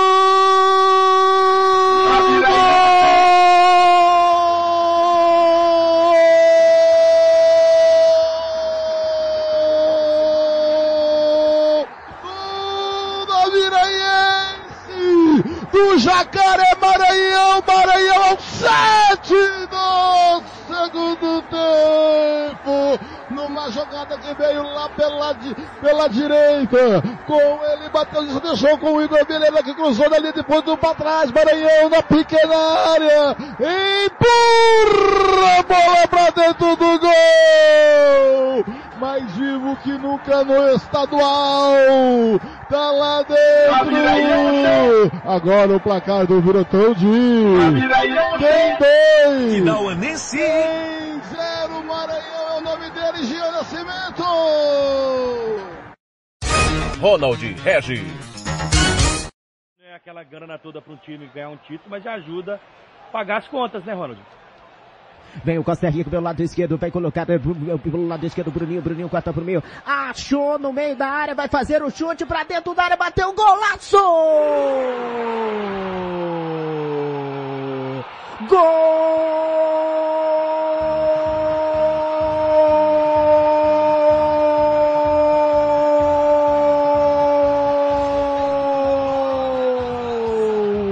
Wilson do Costa Rica, galera! Wilson coloca pro fundo do gol, camisa número 11 na marca dos 14 minutos do primeiro tempo. Na bola sobrada, ali na frente da grande área, espirrou. Rádio Futebol na Canela. Aqui tem opinião. Fernando Blanc. Comigo, 11h50 tá aí o gols, né? Os gols na Viraense sobre o Aquidonense e também gol do Costa Rica sobre a série que com o Ronald Regis. É domingo jogo, né, Lucas Buceno? Você tá certo. Domingo jogo, domingo jogo, tá certo, entre o Aquidonense e o Operário e Crec e na Viraense. Agora, está chegando na hora da Rádio Futebol da Canela, a hora do cartoleiro. Está comigo ele. Sérgio Ropelli. Bom dia, Sérgio Ropelli, quase boa tarde. Tudo bem, querido? Como foi a semana? Foi tranquilo? Boa tarde, Fernando Blanc. Boa tarde, Gilmar, a todos aí que está acompanhando a gente aí nessa sexta-feira ensolarada de Campo Grande. Semana maravilhosa, teve um feriado aí para descansar. E vamos falar agora de, de futebol, Série A, Série B, caso necessário, né? O João daqui a pouco entra aí para falar do Vascão dele. E a final do Campeonato Sul- Sul-Mato Grossense, né? Eu acredito que eu acho que vai ter surpresa aí, viu, Blank? Eu acho que vai depender daquilo que o, o Paulo Anselmo falou. Se cair alguma coisa pro, pro time do Aquidauana, os caras vão jogar com, com garra. Caso contrário, o Operário é campeão. É, eu não acredito no operário nunca. E a galera do operário está invadindo aqui da Havana, hein? A torcida está indo de caravana. E falar em João Marcos, ele está tentando entrar no link, mas diz que a internet dele tá muito ruim, tá caindo toda hora. É, não podia ser de outra maneira, né, Sérgio Rampelli? Eu falei pro João Marcos, o João Marcos, é no início do mês, ele comprou três camisas do Vasco. Ele gastou quase 800 reais. Eu falei, cara, por que você não investiu numa internet melhor? Mas ele é teimoso, né, Blanco? Então não dá, não tem como. Ô Sérgio, como que foi o- a, ter- a segunda rodada do... Pois não, Gilmar Matos, pode falar, Gilmar. É, é que ele é igual, a internet dele é igual o time dele, gosta de cair, cara. Ah, ele tá viajando e tal, ele está o tá ruim. Ô Sérgio, como que foi a segunda rodada? Tivemos um jogo da quarta rodada, verdade, no meio de semana de, com Flamengo e Palmeiras 0 a 0 mas como que foi a sua segunda rodada? Pontuou bastante ou ficou lá embaixo?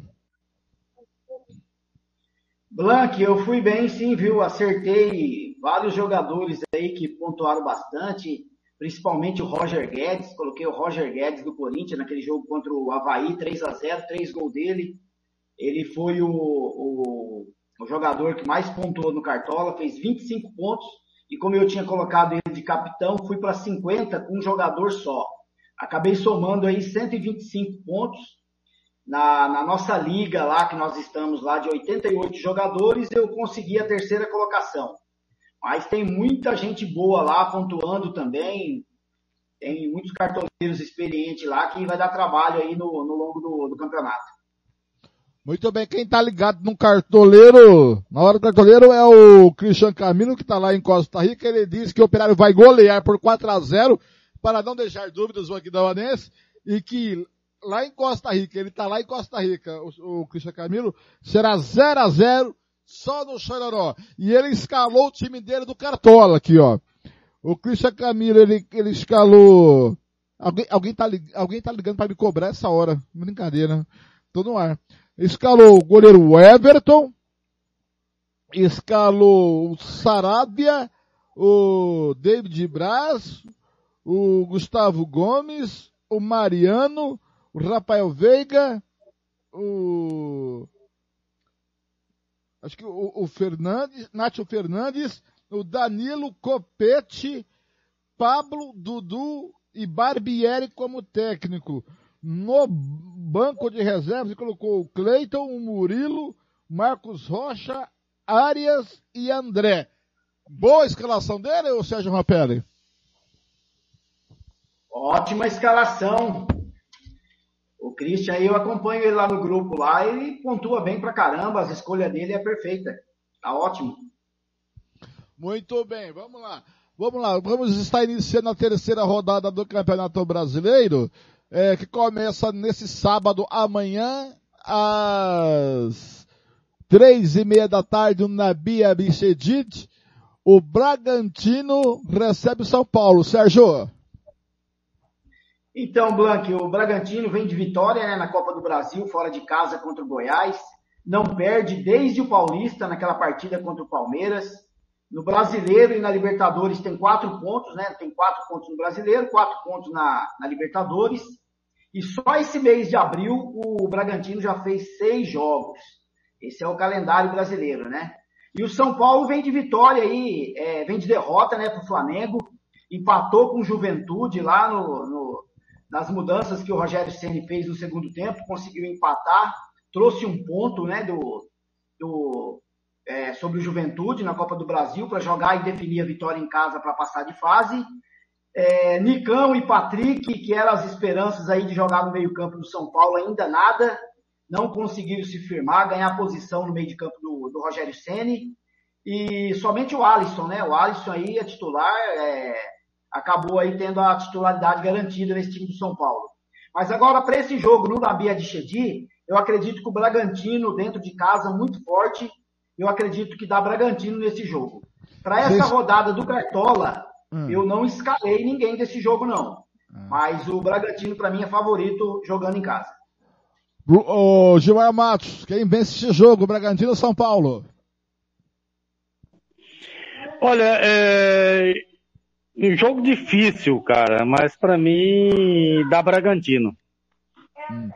No mesmo horário, amanhã, às três e meia da tarde, na Arena da Baixada, tem Atlético Paranaense e Flamengo, Sérgio. Blanc, esse jogo para a Arena, o Atlético venceu bem, né, na Copa do Brasil, também pegou um adversário bem fraco, né, na Copa do Brasil, deu sorte aí no sorteio, 5 a 2 praticamente garantindo aí o, a, para passar de fase na Copa do Brasil. O Atlético não venceu ainda no, no Brasileirão, né? Tem duas derrotas é, para o São Paulo, perdeu fora de casa, perdeu para o Atlético Mineiro em casa. Então é um jogo aí onde o Atlético tem que pontuar, né? Vai jogar em casa às 15h30 na arena, precisa pontuar. Pega um Flamengo que jogou no meio de semana também, adiantando uma partida aí do, contra o Palmeiras que é, o Flamengo está invicto a seis jogos, é, três vitórias, três, três é, empates. É, só, nesse, só nesse mês de abril já fez seis partidas. Essa é a sétima partida do, do Flamengo somente no mês de abril.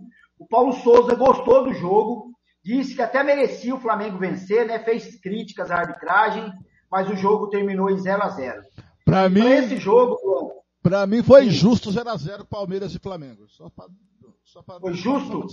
Foi justo. Sim, sim, para mim também. Acreditei que foi justo o placar. É, para esse jogo, Blank, eu coloquei o Gabigol. O Gabigol precisa fazer gol aí. Fez gol contra o Palmeiras, mas não valeu, estava impedido. E eu acredito que o Gabigol vai balançar a rede aí. O Flamengo vence fora de casa o Atlético Paranaense. Gilmar, antes de você dar o palpite, você joga o Cartola, ou Gilmar? Não, Fernando, não jogo. Não jogo. É. Porque o senhor é ruim de jogar Cartola, senhor Gilmar Matos? Porque eu sou de sou ótimo de palpite, cara, ótimo de, de, de escalação, hum. E aí eu não dou chance pros adversários. E quem vence? Atlético Paranaense ou Flamengo? Olha, é, apesar de todos esses, esses, argumentos aí do Sérgio e, e, e, todos pertinentes, né, cara? Mas é o Flamengo vence. Goleada, 1 a 0 Eita.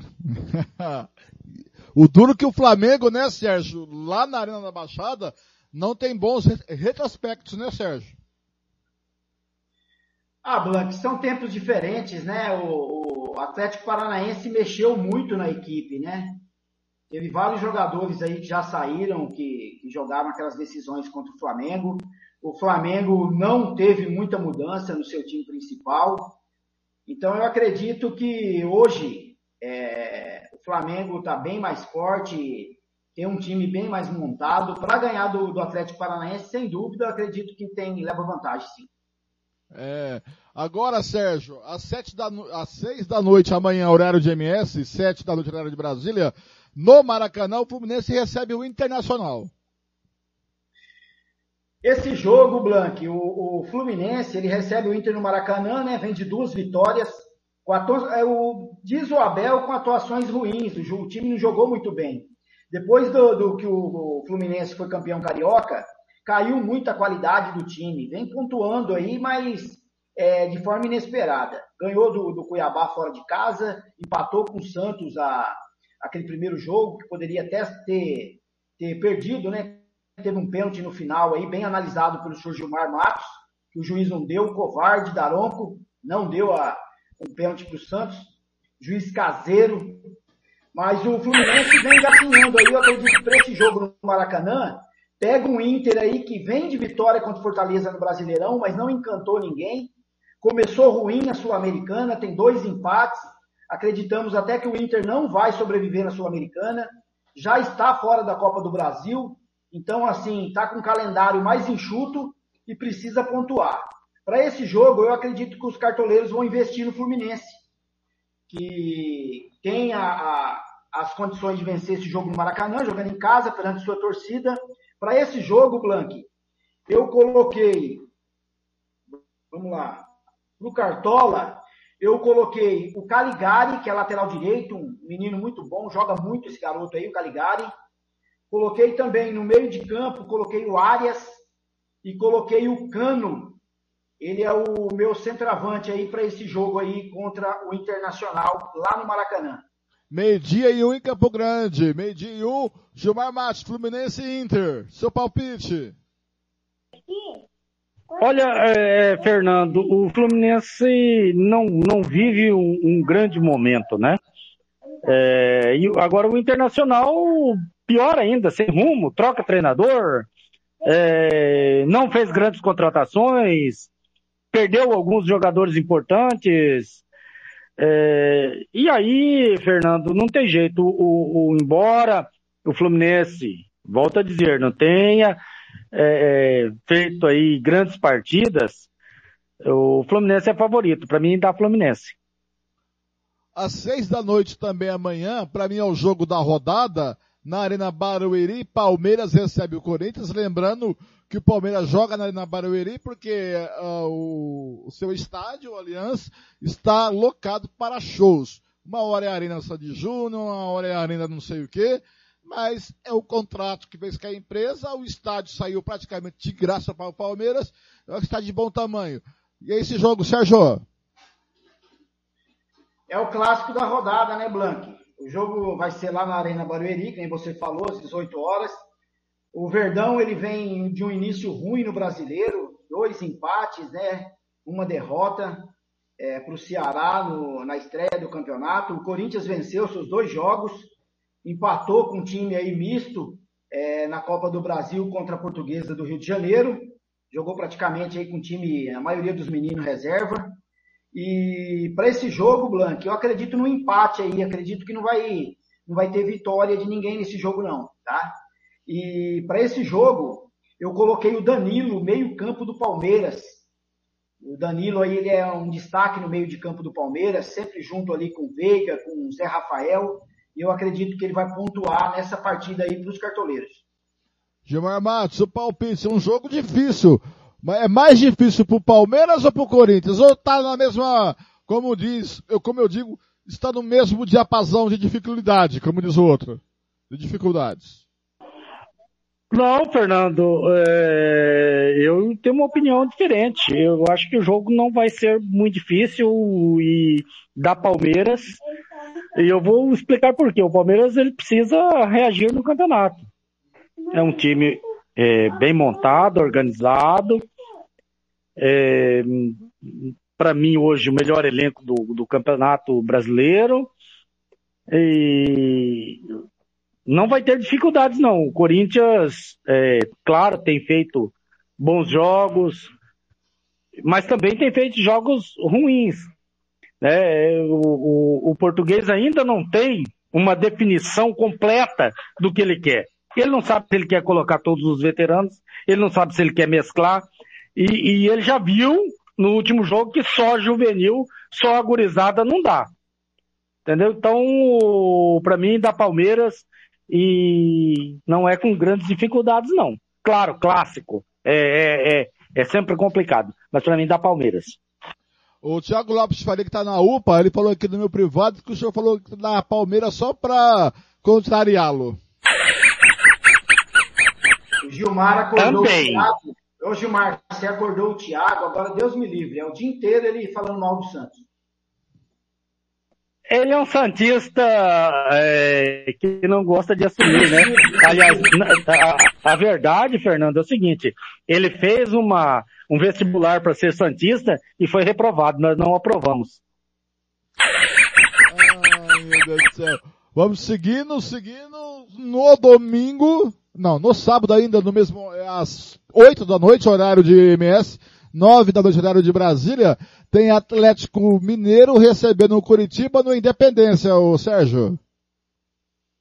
Para encerrar a, a rodada aí do sábado, né, Blanque? Atlético Mineiro e Curitiba. O Atlético Mineiro, acredito, ao contrário do que o Gilmar falou aí, acredito que está um ponto acima do, do Palmeiras. Acredito ter o melhor elenco. Palmeiras também tem um belo time, bem montado, mas vem oscilando muito ne- nesse início de campeonato. O Atlético Mineiro vem de 16 jogos invictos. A última vez que o Atlético Mineiro perdeu foi no Campeonato Mineiro para o RT, 1 a 0. E eu acredito que os números do turco também, do Mohamed, é muito bom, viu? Tem a volta do Hulk nesse jogo, né? Que não jogou na última partida. É, esse, o técnico do, do, do Atlético Mineiro, ele tem 85% de aproveitamento. Dos 20 jogos, é, teve 16 vitórias, 3 empates e essa única derrota. Então tá numa pegada boa. Acredito que jogando em casa agora tem a vantagem. Curitiba também é um time bem montado. O Curitiba vai dar trabalho nesse campeonato, principalmente jogando em casa. Nós assistimos aí o jogo do Santos é, e Curitiba pela Copa do Brasil, o sufoco que o Curitiba deu. Só depois que o Bustos mexeu no time aí, que acertou o meio de campo, que, que o Curitiba é, é, não teve muita, muita descida. E eu acredito que o Atlético Mineiro é favorito para esse jogo, ainda mais jogando, não vai jogar no Mineirão. Esse jogo é no Independência. E eu coloquei para o meu time do Cartola, eu coloquei três jogadores do Atlético Mineiro. Eu coloquei o Natan Silva, o zagueiro do Atlético Mineiro, o Nátio Fernandes no meio-campo e o Hulk. Ele vai ser o meu atacante aí na, nessa rodada, na terceira rodada do Cartola. Atlético Gilmar Matos. vence jogo. Palpite para esse jogo. Olha, eu concordo que é, da Atlético, né? É, time tá sobrando, né? Eu só discordo um pouquinho sobre números, como o Sérgio disse, e aí eu vou brigar com números, mas, mas eu, eu, eu vou explicar o porquê. O, muitos desses resultados aí no Campeonato Mineiro. Campeonato Mineiro, cara, é complicado, viu, cara? Tem algumas equipes lá também que deixam muito a desejar, né? Mas não deixa de ser um bom trabalho. É, eu, eu, eu gostaria de destacar aí, nesse time do, do, do Atlético, dois jogadores. É, Para mim, o, o Arana e o Hulk. Tá? Se eu tiver alguém que, que queira escalá-los, fique à vontade. Arana e, e Hulk. Sérgio, uh, domingo ainda às três da tarde, agora na, no domingo às três da tarde, na Vila Belmiro, o Santos do Gilmar Matos recebe o América Mineiro. Fernando Blanc, esse América é carne de pescoço para o Santos, viu? Nos últimos quatro jogos do Campeonato Brasileiro, o Santos perdeu os quatro. Perdeu os dois jogando lá na, na Independência e perdeu os últimos dois jogando na Vila Belmiro. O ano passado perdeu de 2 a 0 em um momento já difícil do Santos, que o Santos precisava do resultado, acabou perdendo por 2 a 0.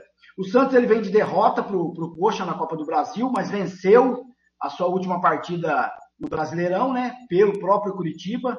O Bustos ele vem alternando muito o time a cada jogo para encontrar o melhor elenco ali, tanto no meio campo como no, no time de ataque.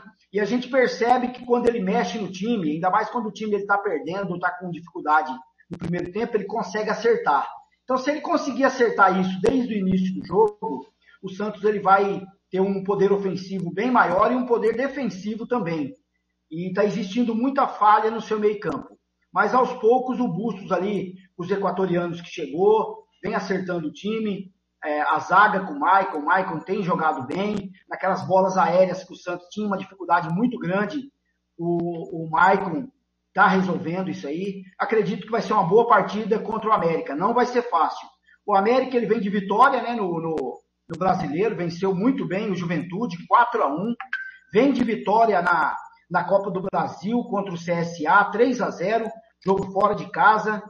E eu acredito que o Santos jogando em casa pelo poder de mando de campo, tem que vencer. Para esse jogo no Cartola, eu escalei o menino lá da, da base do Santos, que o Gilmar Matos é, elogiou muito, com razão. Está jogando muita bola, ganhou a posição na lateral esquerda do, do, do Felipe Jonathan. Então eu vou apostar aí no Lucas Pires, lateral esquerdo do Santos, para esse jogo contra o América de Minas na Vila. Santos 2 a 0. Ô Sérgio, que fase! O João Marcos não está conseguindo nem escalar o Cartola. Ô Blank, o João Marcos está tentando enganar os cartoleiros da terceira rodada. Ele tem um time muito bom escalado e ele não vai falar, eu acho, hein? É, o Gilmar, fala do Santos e América enquanto eu vou ligando pro, pro João Marcos. Vou colocar ele ao vivo no telefone. O, é o seguinte, Fernando, o, o problema do Santos é, é, que às vezes o, o Bustos ele, ele tem, tem umas escolhas erradas, né? Por exemplo, nesse último jogo o Maranhão, cara, ele tirou o Fernandes, que é um baita de um volante, e, de, e colocou o Maranhão, cara. O Maranhão não justificou ainda porque foi contratado pelo Santos. E esse Fernandes é um baita volante. Então, o, o que que ocorre? O Santos começa com um meio de campo ruim e aí ele escalou mal o ataque também, cara. Hoje, hoje, é, é, o ataque do Santos, para mim, para mim, teria que ser Ângelo, Batistão e Lucas Braga. O, o, o JJ deveria jogar sim, juntamente, junto ali com o Gustavo Goulart. E aí, meu amigo, coloca um só volante, coloca o Fernandes e vamos para cima do América. Para mim, dá Santos. E para esse jogo eu indico o goleiro é, João Paulo, né? E o, e o zagueiro Maicon. Maicon. Para mim, o, o, os dois que para o cartoleiro nesse jogo, né? Eu escalaria João Paulo e o, e o Maicon. E o Léo Batistão? Não, o Léo Batistão, ele, ele joga, ele tá no meu time. Ele tá no ataque. É, Ângelo, Léo Batistão e, e, Lucas Braga. o Léo Batistão tem feito gols importantes e entrado, entrado muito bem nas partidas. Entrou contra o Coritiba agora e mudou a cara do Santos. É, é um jogo difícil do América e também contra o Santos, eu concordo. Jo, o Sérgio Rompelli, já no domingo, é, às 5 da tarde, tem Juventude e Cuiabá no Alfredo Jacone. Então, Blanco, Juventude aí perdeu a oportunidade de vencer a, a, sua partida no meio de semana contra o São Paulo, né? 2 a 0 no, no primeiro tempo. Acabou não segurando a pressão do São Paulo e deixou o São Paulo empatar. E no Brasileirão está somando um ponto só na estreia contra o Bragantino, empatou 2 a 2 em casa também. É, vem de empate pela Copa do Brasil, né? Contra o São Paulo. O Cuiabá jogou ontem em Goiânia, empatou 1 a 1 com o Atlético Goianiense pela Copa do Brasil. Vem de derrota para o Fluminense em casa. Na Sula e no Brasileiro tem uma vitória e uma derrota. E agora para esse jogo no Alfredo Jacone, eu acredito que o Juventude ele tem um favoritismo aí por jogar em casa. Então acredito aí que o Juventude pode sair com a vitória. Para esse jogo, eu não escalei ninguém, nem de Cuiabá e nem de Juventude. Acredito que Juventude, por jogar em casa aí, ter um mando de campo, é, pelo que demonstrou aí na partida do meio de semana contra o São Paulo, acredito que possa vencer o Cuiabá. Muito bem, e ele está de volta. João Marcos. João Marcos que está caindo mais, a internet dele está caindo mais que o Vasco da Gama. Mas vamos lá, João Marcos. Vamos lá, vamos começar no bate-bola, jogo rápido. O, a rodada começa amanhã, às três e meia da tarde, com é, Bragantino e São Paulo. João Marcos. Oh, e aí, Blanco, beleza? A minha internet não tá dando nem para entrar o cartola aqui. Acho que tem muita gente no Wi-Fi aqui, então tá bem sabe.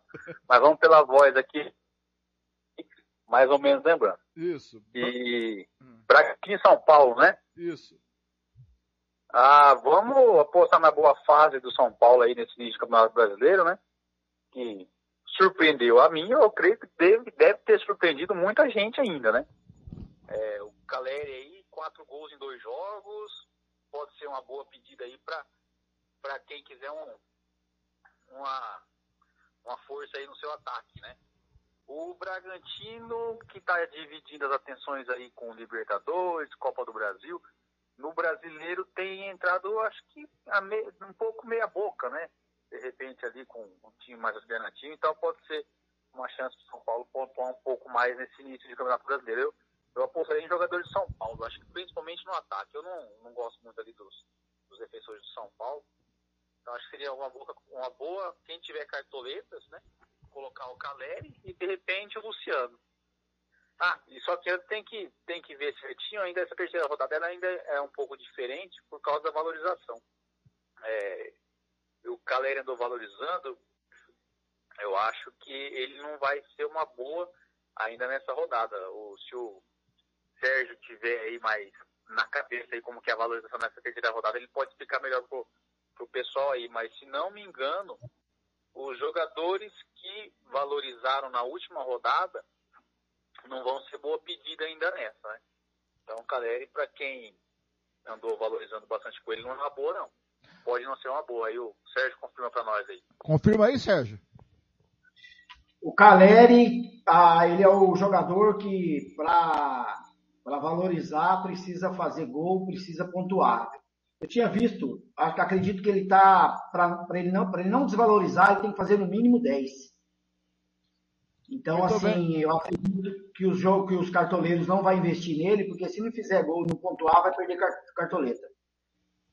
Então, essa terceira rodada, que nem o João Marcos falou, tem que analisar aí a, a, a questão também de, de valorização, mas tem que, é, o cartola chega um momento que a gente tem que começar a pontuar também, ainda mais você que participa de liga, se você for pensar muito na valorização, tudo vai depender de quanto que você já ganhou nessas duas primeiras rodadas. Se você está bem de cartoleta, tem muitos jogadores que já estão bem de cartoleta. Então dá para investir na pontuação do jogador, para ele pontuar. Agora que se você está precisando de cartoleta, você tem que pegar os jogadores que tem um mínimo baixo aí para poder você superar suas cartoletas e a partir da quarta rodada começar a investir para pontuar na sua liga. Muito bem. É, por- é isso que eu tô pensando. Eu ainda preciso de cartolitas, né? Preciso juntar um pouquinho mais Uhum. para depois pensar em pontuação. É que essas três primeiras rodadas são um pouquinho diferentes do restante. É, eu ainda não olhei meu, meu cartola, mas eu vou fazer um dar uma, uma olhada com mais cuidado para valorizar ainda. Eu tô precisando de cartolitas. Né? Que horas fecha o Cartola, João? Cartola, que hora que eu jogo amanhã? A primeira partida? A primeira é às três e meia da tarde. Com Bragantino, São Paulo e, e, e Atlético Paranaense e Flamengo. Três e meia, né? É. É, então ele deve fechar amanhã meio-dia. Meio-dia, meio-dia e meia. Geralmente ele fecha duas, duas ou três horas antes do, do jogo. Então entre meio-dia e meia, uma e meia, ele vai fechar amanhã. Já teve uma mudança, João Marcos. Oi, pois não? João Marcos, teve uma mudança. Tá me ouvindo? Pode falar, pode falar. Teve uma mudança. Agora ele fecha meia hora antes. Isso é para dar mais tempo, mais oportunidade aí para o cartoleiro finalizar aí os seus jogadores. Então agora acho que está fechando meia hora antes. Então às 15 horas da manhã fecha. Teve algumas novas regras que mudou, essa foi uma delas. Tá aí, João. Mais chance para os cartoletas, né? Para os cartoleiros. Então vamos lá, vamos aproveitar esse tempo mais que a gente tem. Ô, João, na sequência, no mesmo horário, às seis e meia da tarde, na, na, na Baixada, tem Atlético Paranaense e Flamengo. Olha, eu, eu apostaria aí no, no Flamengo, hein? O Arrascaeta vem jogando bem nessas primeiras rodadas. É, tem um meio de campo que o pessoal está elogiando bastante, né? O pessoal andou pontuando com ele. O João Gomes, né? Tava meio escondido, não sei de onde que apareceu. Eu, é que eu não acompanho o Flamengo. Mas vi que o pessoal tá elogiando bastante o rapaz, que joga bem, deu a dinâmica boa ali pro, pro time do Flamengo. O, o, o técnico do Flamengo conseguiu um lugar pro, pro João Gomes. João Gomes andou pontuando bem nas, nessas duas primeiras rodadas. E eu acho que vai ser uma boa ali pro, pra o meio de campo do nosso cartoleiro aí. O Arrascaeta também voltou bem aí, voltou a jogar bem, desempenhando bem como ele vinha no, no passado recente aí. Eu acho que vai ser essas aí, essas são as opções mais interessantes do Flamengo. Amanhã ainda. Como, eles- Oi, pois não. como eles estão meio de campo, né? Quem quiser apostar no ataque do Flamengo, Hum. o Gabigol sempre é uma aposta interessante, né? É, o Sérgio também apostou no Gabigol. Amanhã no Maracanã, às seis da noite, tem Fluminense Internacional, João. Fluminense e Internacional. Internacional num momento conturbado. O Fluminense um pouquinho melhor. O jogo sendo no Rio, eu, tenho, eu creio que tem um leve favoritismo aí pro, pro Fluminense, né? É, então acho que a gente pode apostar ali no, no lateral do, do Fluminense, o Calegari é um bom lateral. Andou rendendo umas boas cartoletas e uns bons pontos também nessas rodadas iniciais. O Cano que não desencantou, eu creio, eu, acho que ele não fez gol ainda nesse, nesse ano, mas o Cano é sempre uma boa aposta ali, contando que a gente tem ali o, o Ganso para servir o Cano para algum gol que ele possa fazer ali. Ele deve revezar ele e o Ferreira de titularidade ali, acho que os dois juntos não tá, mas isso aí é problema para o Abel resolver. E como eu falei do Ganso, o Ganso ele pode ser aquele jogador que ele seja, um, seja, seja bom pro time na partida, mas pro Cartola ele quase nunca pontua bem. Né? Então, se colo colocar o Ganso ali, eu não acho uma boa ideia. O zagueirão do, do, do Fluminense também eu acho que é uma boa, o, o Manuel. O Manuel é um bom zagueiro, de vez em quando faz uns gols também. É uma boa aposta para colocar ali nesse, no, no seu time aí do Cartola. O Inter eu não, eu não vejo ninguém assim para apostar, não. Amanhã, ô, João, às seis da noite também na Arena Barueri, o jogo da rodada, da terceira rodada do Brasileiro, Palmeiras e Corinthians. Olha, eu particularmente, quando é clássico, eu fujo de escalar esses jogadores, né? Mas a gente não pode esquecer que a gente tem jogadores do Palmeiras ali em bom, em bom, num bom momento, né? A gente tem o Rafael Veiga que anda, anda marcando gols ali. Pode ser que saia um pênalti, se tiver um pênalti, é gol do quem bate é o, o Rafael Veiga. A, do Corinthians ali, o Roger Guedes, na última rodada, fez três gols, tá mitando aí, deixando a galera feliz. se for colocar, é, é, é um pouco melhor a gente colocar os jogadores a gente tem a certeza que não vai comprometer. É, como eu disse, eu sempre fujo de, de clássico, mas se eu fosse colocar, eu colocaria Rafael Veiga e colocaria também o Roger Guedes. E fuja desses jogadores esquentadinhos, né? Jogadores que é, vira e mexe, tomam cartão vermelho, que em clássico os ânimos ficam mais alterados, então a chance de tomar um vermelho aí aumenta, né? Acho que pelo lado do Corinthians a gente tem o Fagner, que de vez em quando dá uma cotovelada, é nervosinho. O, pelo lado do Palmeiras também acho que tem o Dudu Cearense também, que de vez em quando dá uma exaltada um pouquinho. Então fugir desses jogadores mais nervosinhos aí. Amanhã às 8 da noite no Independência tem Atlético Mineiro e Curitiba. Atlético Mineiro e Curitiba. Não, isso aí é jogo pra gente apostar no Galo. Eu vou escalar o Hulk e o Hulk vai ser meu capitão. Quer dizer, eu não sei se ele vai estar disponível pro jogo, mas ele estando disponível é colocar o Hulk. Amanhã às 3 da tarde na Vila Belmiro, o Santos recebe o América Mineiro.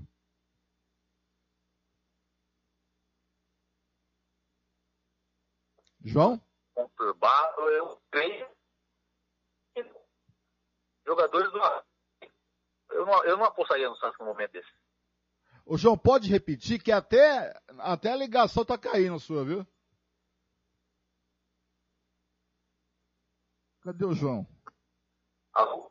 Oi, João. Só, por, só porque vai falar do Santos a ligação cai, Blank? Não entendi. Até a ligação é, cai. É uma profecia. Finais dos tempos. Pode repetir o que você falou do Santos e do América Mineiro, por favor, João.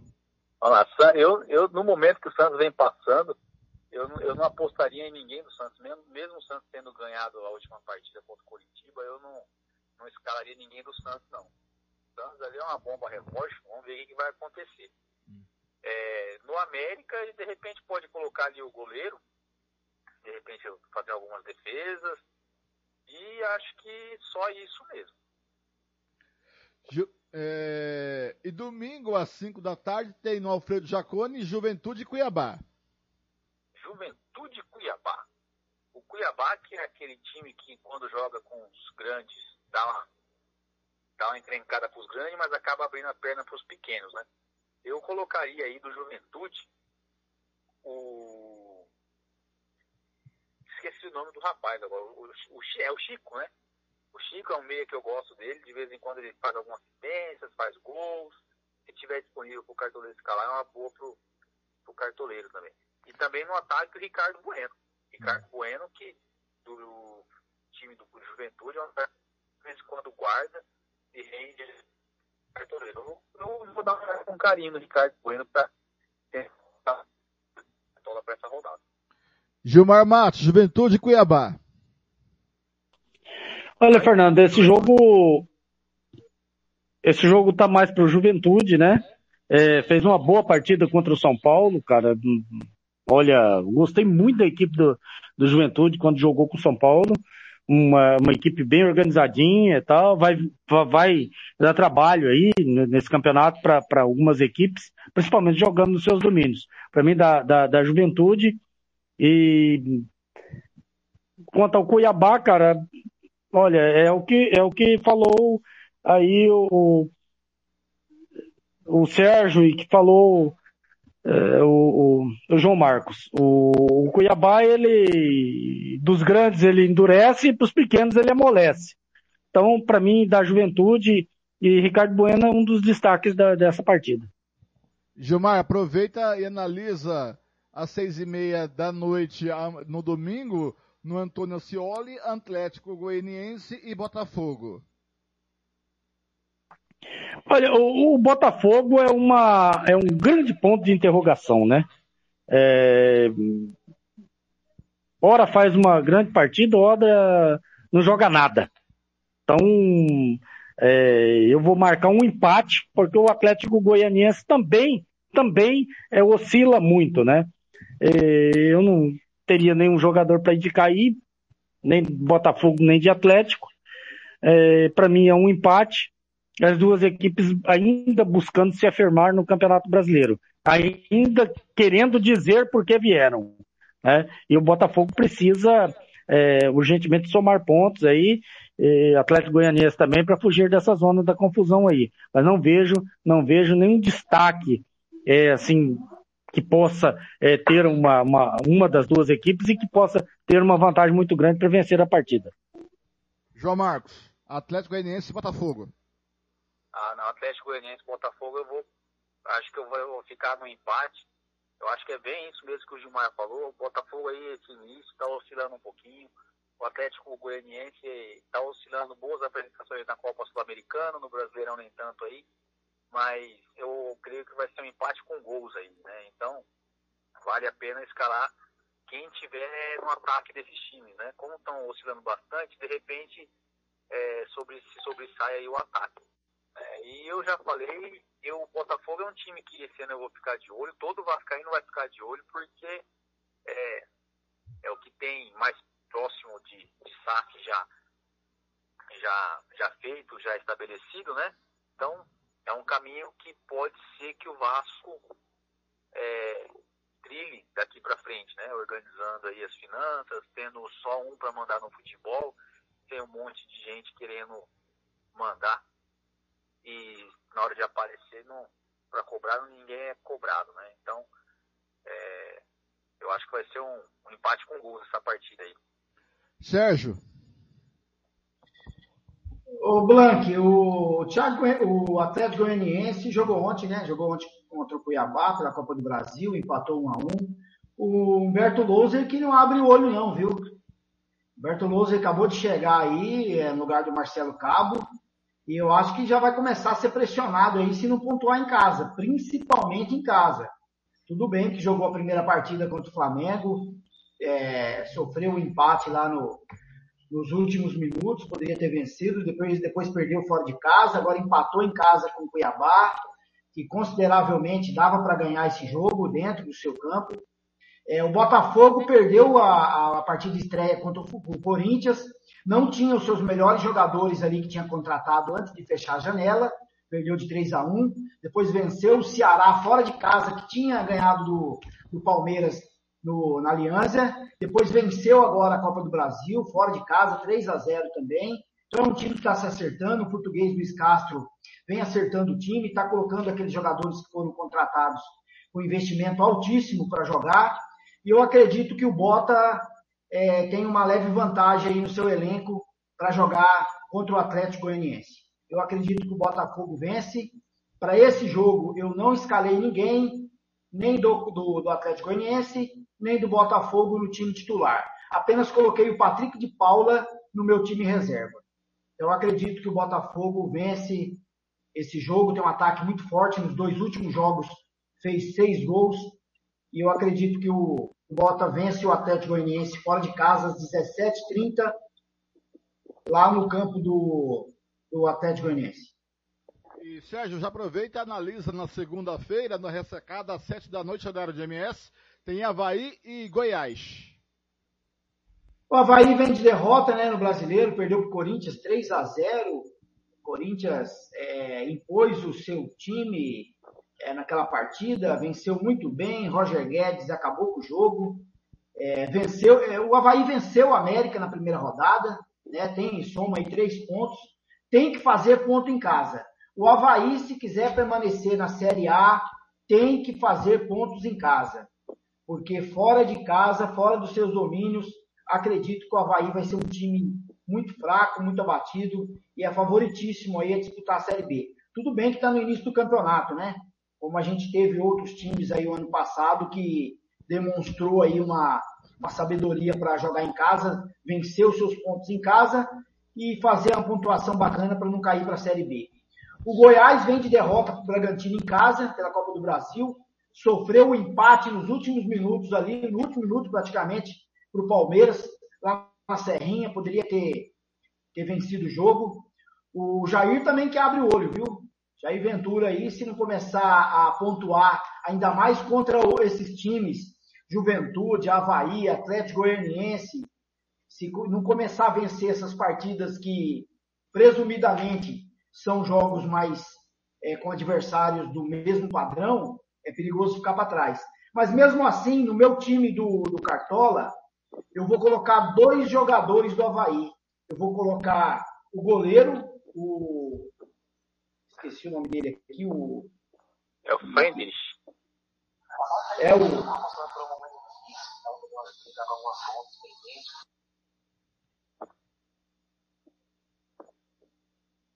Muito bem. O João Marcos, esse jogo Havaí e Goiás.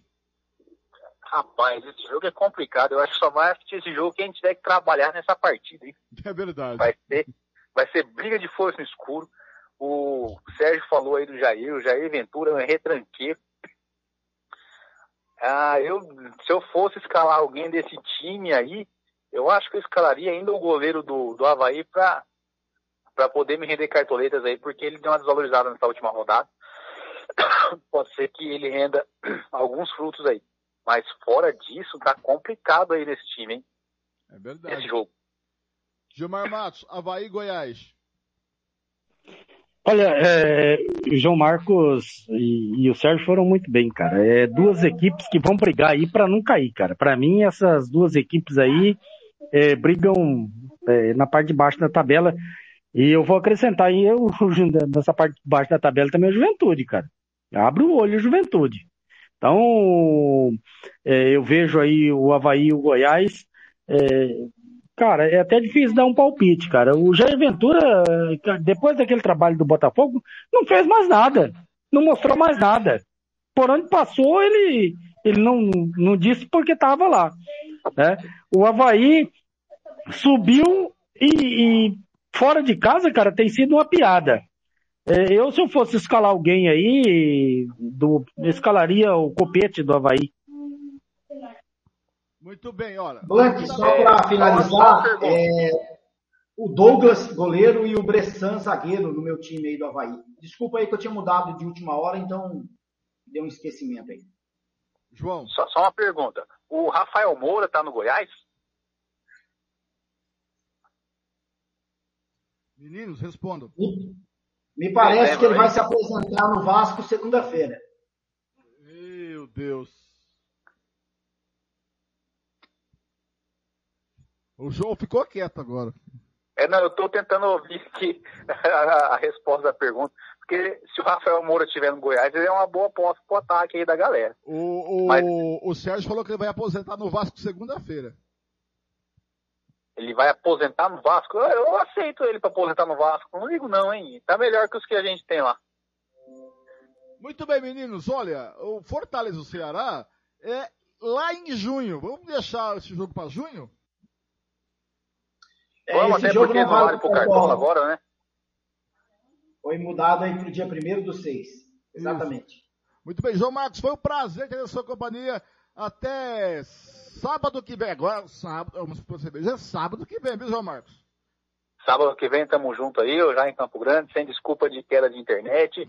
Hoje aí pra galera que curte o Vasco, tem Vasco e Chapecoense, vão passar raiva aí junto comigo, que eu reclamo de passar raiva, mas eu não, não largo o Vasco. Tô ali assistindo o jogo, passando raiva junto com todo mundo. Vasco Chapecoense, uma difícil tarefa pro Vasco, Chapecoense líder, ganhou as duas partidas, e o negócio tá começando a complicar já pro Vasco, nesse momento de terceira rodada de Série B já. O, o João Marcos tá igual mulher de malandro. Gosta de apanhar. Apanha. Enquanto- no dia que não apanhar, a gente vai achar esquisito. Ou apanha com o Vasco ou apanha da patroa. É mais ou menos por aí. Grande abraço, João Marcos. Falou, pessoal. Abraço pra vocês todos aí. Sérgio Ropelli, mais uma vez aí, olha, o Santista Sérgio Ropelli. Mais uma vez, obrigado, Sérgio, por sua participação. Até sábado que vem, querido. Obrigado, Blank, obrigado, Gilmar, João Marcos, a todos aí que acompanham a gente aí na, na hora do cartoleiro e nas transmissões aí da Rádio Futebol na Canela. Uma boa jornada, um bom final de campeonato do Mato Grossense e vamos ver aí o que, que vai dar, né? Muito Gilmar obrigado. Matos, foi um prazer estar em sua companhia. Até a próxima, até, amanhã, até domingo, né, Gilmar? Você vai estar comigo no Aquidauanense, junto com o Girando Cavalcante, Aquidauanense Operário. Vai ser drama domingo, hein, Gilmar? Ah, vai ser drama, vai ser drama. Fernando, um prazer enorme estar aí pela primeira vez com o Sérgio e com o João Marcos, cara, né? Legal trabalhar com essa equipe maravilhosa, conhecedores profundos do futebol. É, eu fico feliz da vida, cara. E com você já, a gente já está acostumado, né? Trabalhamos juntos já há bastante tempo aí. Eu hoje é, estou feliz porque é, foi num, num Música, Futebol e Cerveja, a minha primeira participação na Rádio Futebol na Canela, uma entrevista que eu concedi para o Thiago na época, e logo após veio o convite para eu ingressar na equipe. E eu não pensei duas vezes, aceitei logo de cara, né? Não quis nem saber quanto que ia ganhar, cara. Eu queria era estar no Rádio Futebol na Canela. E hoje é o maior Fernando, salário da é, emissora. E hoje é o maior salário da emissora. É. Merecido, merecido. Diga-se de passagem, merecido. Eu tenho algumas informações para passar aí aos nossos ouvintes, a você, é, que é operariano. É, nós, é, o Aquidauanense vai é, estar desfalcado do Tizil e do Pedro, que foram dispensados. Já estão é, acertando com outras equipes, né? Que equipes que vão ter calendário o ano inteiro. Então, Tizil e, e Pedro é, des- desfalcam o Aquidauanense, mas o Aquidauanense tem a volta do Keverson. Keverson está confirmado para o jogo contra o Operário. É, um forte abraço aí para você, para o Sérgio, para o João, para toda a galera da Rádio Futebol na Canela. Prazer estar com vocês aí né, e, e aprender mais com essas feras aí. Obrigado, obrigado, Gilmar, obrigado, Sérgio Rompelli. Agora, meio-dia e 39, está na hora do Momento do Esporte com José Roberto Xavier. Rádio Futebol na Canela. Aqui tem opinião.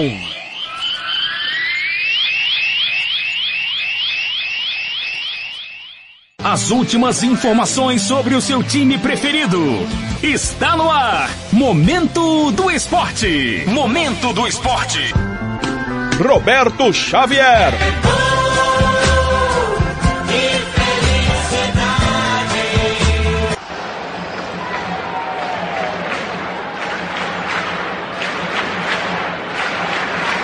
Olá, amigos. Momento do esporte desta sexta-feira, dia 22 de abril de 2022. Santos e América Mineiro se enfrentam em partida no Brasileirão. Nesta semana, tanto a equipe paulista quanto a mineira entraram em campo pela Copa do Brasil. Mais detalhes com Rodrigo Ricardo, da Agência Rádio Nacional. Santos e América de Minas Gerais vão se enfrentar neste domingo, às quatro da tarde, na Vila Belmiro, pela terceira rodada do Campeonato Brasileiro. Nesta semana, tanto a equipe paulista quanto a mineira entraram em campo pela Copa do Brasil.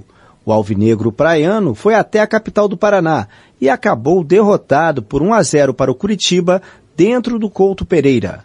Já o Coelho foi a Maceió e venceu com tranquilidade o CSA por 3 a 0. Treinado pelo argentino Fabian Bustos, o Peixe ainda não perdeu no Brasileiro. Empatou com o Fluminense na estreia da competição em uma partida sem gols no Maracanã e ganhou do Coxa por 2 a 1. O América Mineiro começou perdendo no Brasileirão para o Havaí por 1 a 0, mas se reabilitou na última rodada quando goleou o Juventude por 4 a 1 em Belo Horizonte. O técnico Wagner Mancini falou sobre a maratona do Coelho, que disputa Brasileirão, Copa do Brasil e Libertadores da América. não, não tenho intenção nenhuma em descaracterizar a equipe.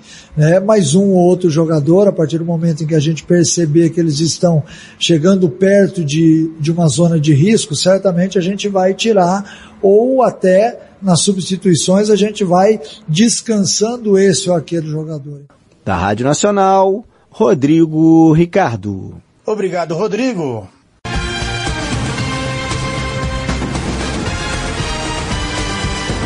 Corinthians aposta em um time descansado no clássico contra o Palmeiras. Do time considerado titular, nove jogadores não entraram em campo no jogo contra a Portuguesa do Rio de Janeiro, pela Copa do Brasil. Algo diferente do adversário de sábado, que colocou os principais atletas em campo nas últimas duas partidas. Roberto Lioi, da agência CBN, tem mais detalhes.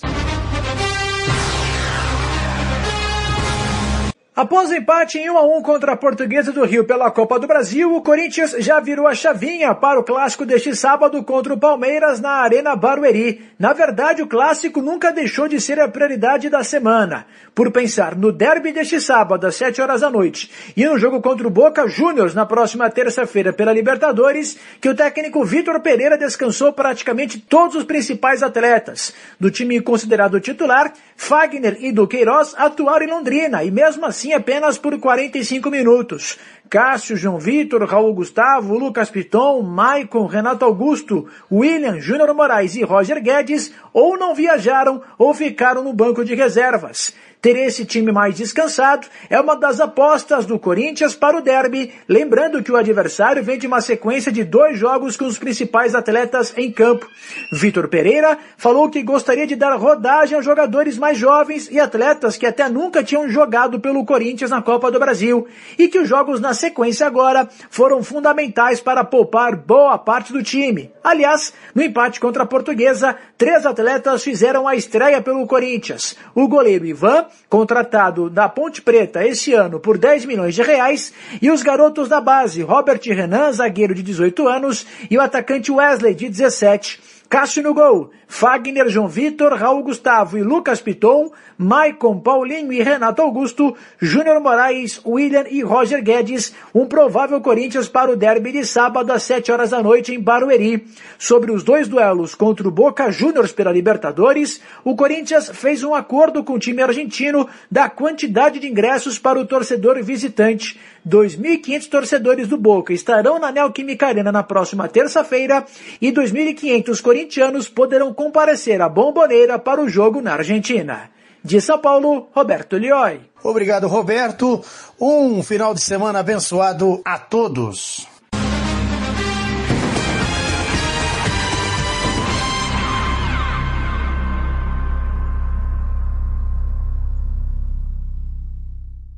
Momento do Esporte. Momento do Esporte. Ótica Lívia, cuidando de sua visão. Rua Hilda Bergo Duarte, 461. Ótica Lívia, melhor preço com qualidade. Lentes e armações com até 50% de desconto. As melhores lentes com preço e qualidade que você merece. Cobrimos qualquer oferta. Ótica Lívia. 67 30 20 8555 9957 8555. Rádio Futebol na Canela. Aqui tem opinião. Fernando Blanc.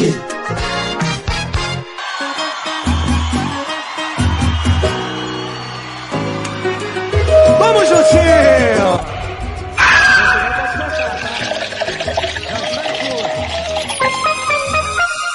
Operando comigo, meio dia 45.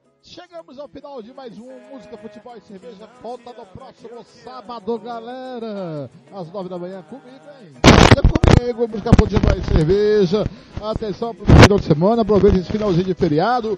Atenção, programação da Rádio Futebol da Canela para amanhã, sábado e para domingo. Rádio Futebol da Canela 1 e 2. Tá certo, galera? Amanhã, às sete e meia da manhã, tem campeonato inglês com o clássico Arsenal e Manchester United na Rádio Futebol da Canela 2.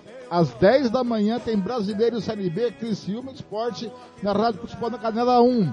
Às 10 da manhã tem Campeonato Inglês, Manchester City e Watford na Rádio Futebol da Canela 2. Ao meio-dia de amanhã tem Campeonato Italiano, Clássico Internacional e Roma na Rádio Futebol da Canela 1 meio-dia e meia, eu venho com o clássico alemão entre Bayern de Munique e Borussia Dortmund, onde aí o Bayern está próximo do título. Comigo, Thiago Alcântara e Thiago Caetano. As, amanhã, às três e meia da tarde, na Rádio Futebol da Canela 1, tem Brasileirão Série A. É o Brasileirão, Atlético Paranaense e Flamengo. Às quatro da tarde, na Rádio Futebol da Canela 2, tem Copa do Rei, decisão entre Betis e Valência tá na 2. Na 1, um, amanhã às 6 da noite tem Palmeiras e Corinthians. No mesmo horário, na 2 tem Brasileiro, Fluminense e Internacional. Às 8 da noite tem Atlético Mineiro e Curitiba na Rádio Canela 1. E às 8 da noite na 2 tem Série C, ABC e Campinense. Já no domingo, às nove da manhã, tem o inglês. Clássico Chelsea West Ham, na Rádio Futebol da Canela 2. Na Rádio Futebol da Canela 1, às 10 da manhã do domingo, tem Havaí e Goiás pelo brasileiro. Às onze e meia da manhã, pelo Campeonato Inglês. Inglês, na Rádio Futebol da Canela 2. Tem o clássico Liverpool e Everton com Thiago Lopes Faria, Thiago Caetano e Alcântara. Às duas e meia da tarde, na Rádio Futebol da Canela 2, tem o italiano, clássico Lazio e Milan. Às três da tarde do domingo, tem a última rodada do hexagonal final do estadual. Direto de, de do Noroeste tem aqui Dauanense e Operário aqui na Rádio Futebol Canela 1. Comigo, Gilmar Matos, Juliano Cavalcante. Lembrando, se o Operário vencer amanhã é campeão estadual, galera. Tá? Se o Operário vencer amanhã é campeão. E no mesmo horário, em Costa Rica, no Virotão, tem Costa Rica na Viraiense com Thiago Lopes Faria, Gian Nascimento tá, na 2, na Rádio Futebol da Canela 2. Costa Rica precisa vencer o Naviraense e torcer por empate do Operário. O Naviraense precisa vencer o Costa Rica para ser campeão e torcer por uma derrota do Operário, tá? Então amanhã não pode perder. Na Rádio Futebol da Canela 1 tem aqui Dauanense e Operário. Na 2, Costa Rica e Naviraense. Você não perde nada, tá certo? Eu estarei com aqui Dauanense e Operário e o Thiago com Costa Rica e Naviraense. Amanhã às 3 da tarde também, na rádio, no Facebook da Rádio Futebol da Canela, tem Barcelona e Raio Vallecano pelo espanhol. Às 6 da noite, na Rádio Futebol da Canela 2, tem o brasileiro, tem Atlético Goianiense e Botafogo, tá certo? Muito obrigado pela sua participação, pelo seu carinho. Eu vou encerrando por aqui, porque é minha última de hoje, já que é o dia, já que o rock, o rock brasileiro completa 40 anos. Vem chegando ele aí, ó. M Olhar 43, meio dia 49, até amanhã, galera, meio dia e meio com Bayern de Munique e Dortmund. A gente se vê por aí nos caminhos do esporte.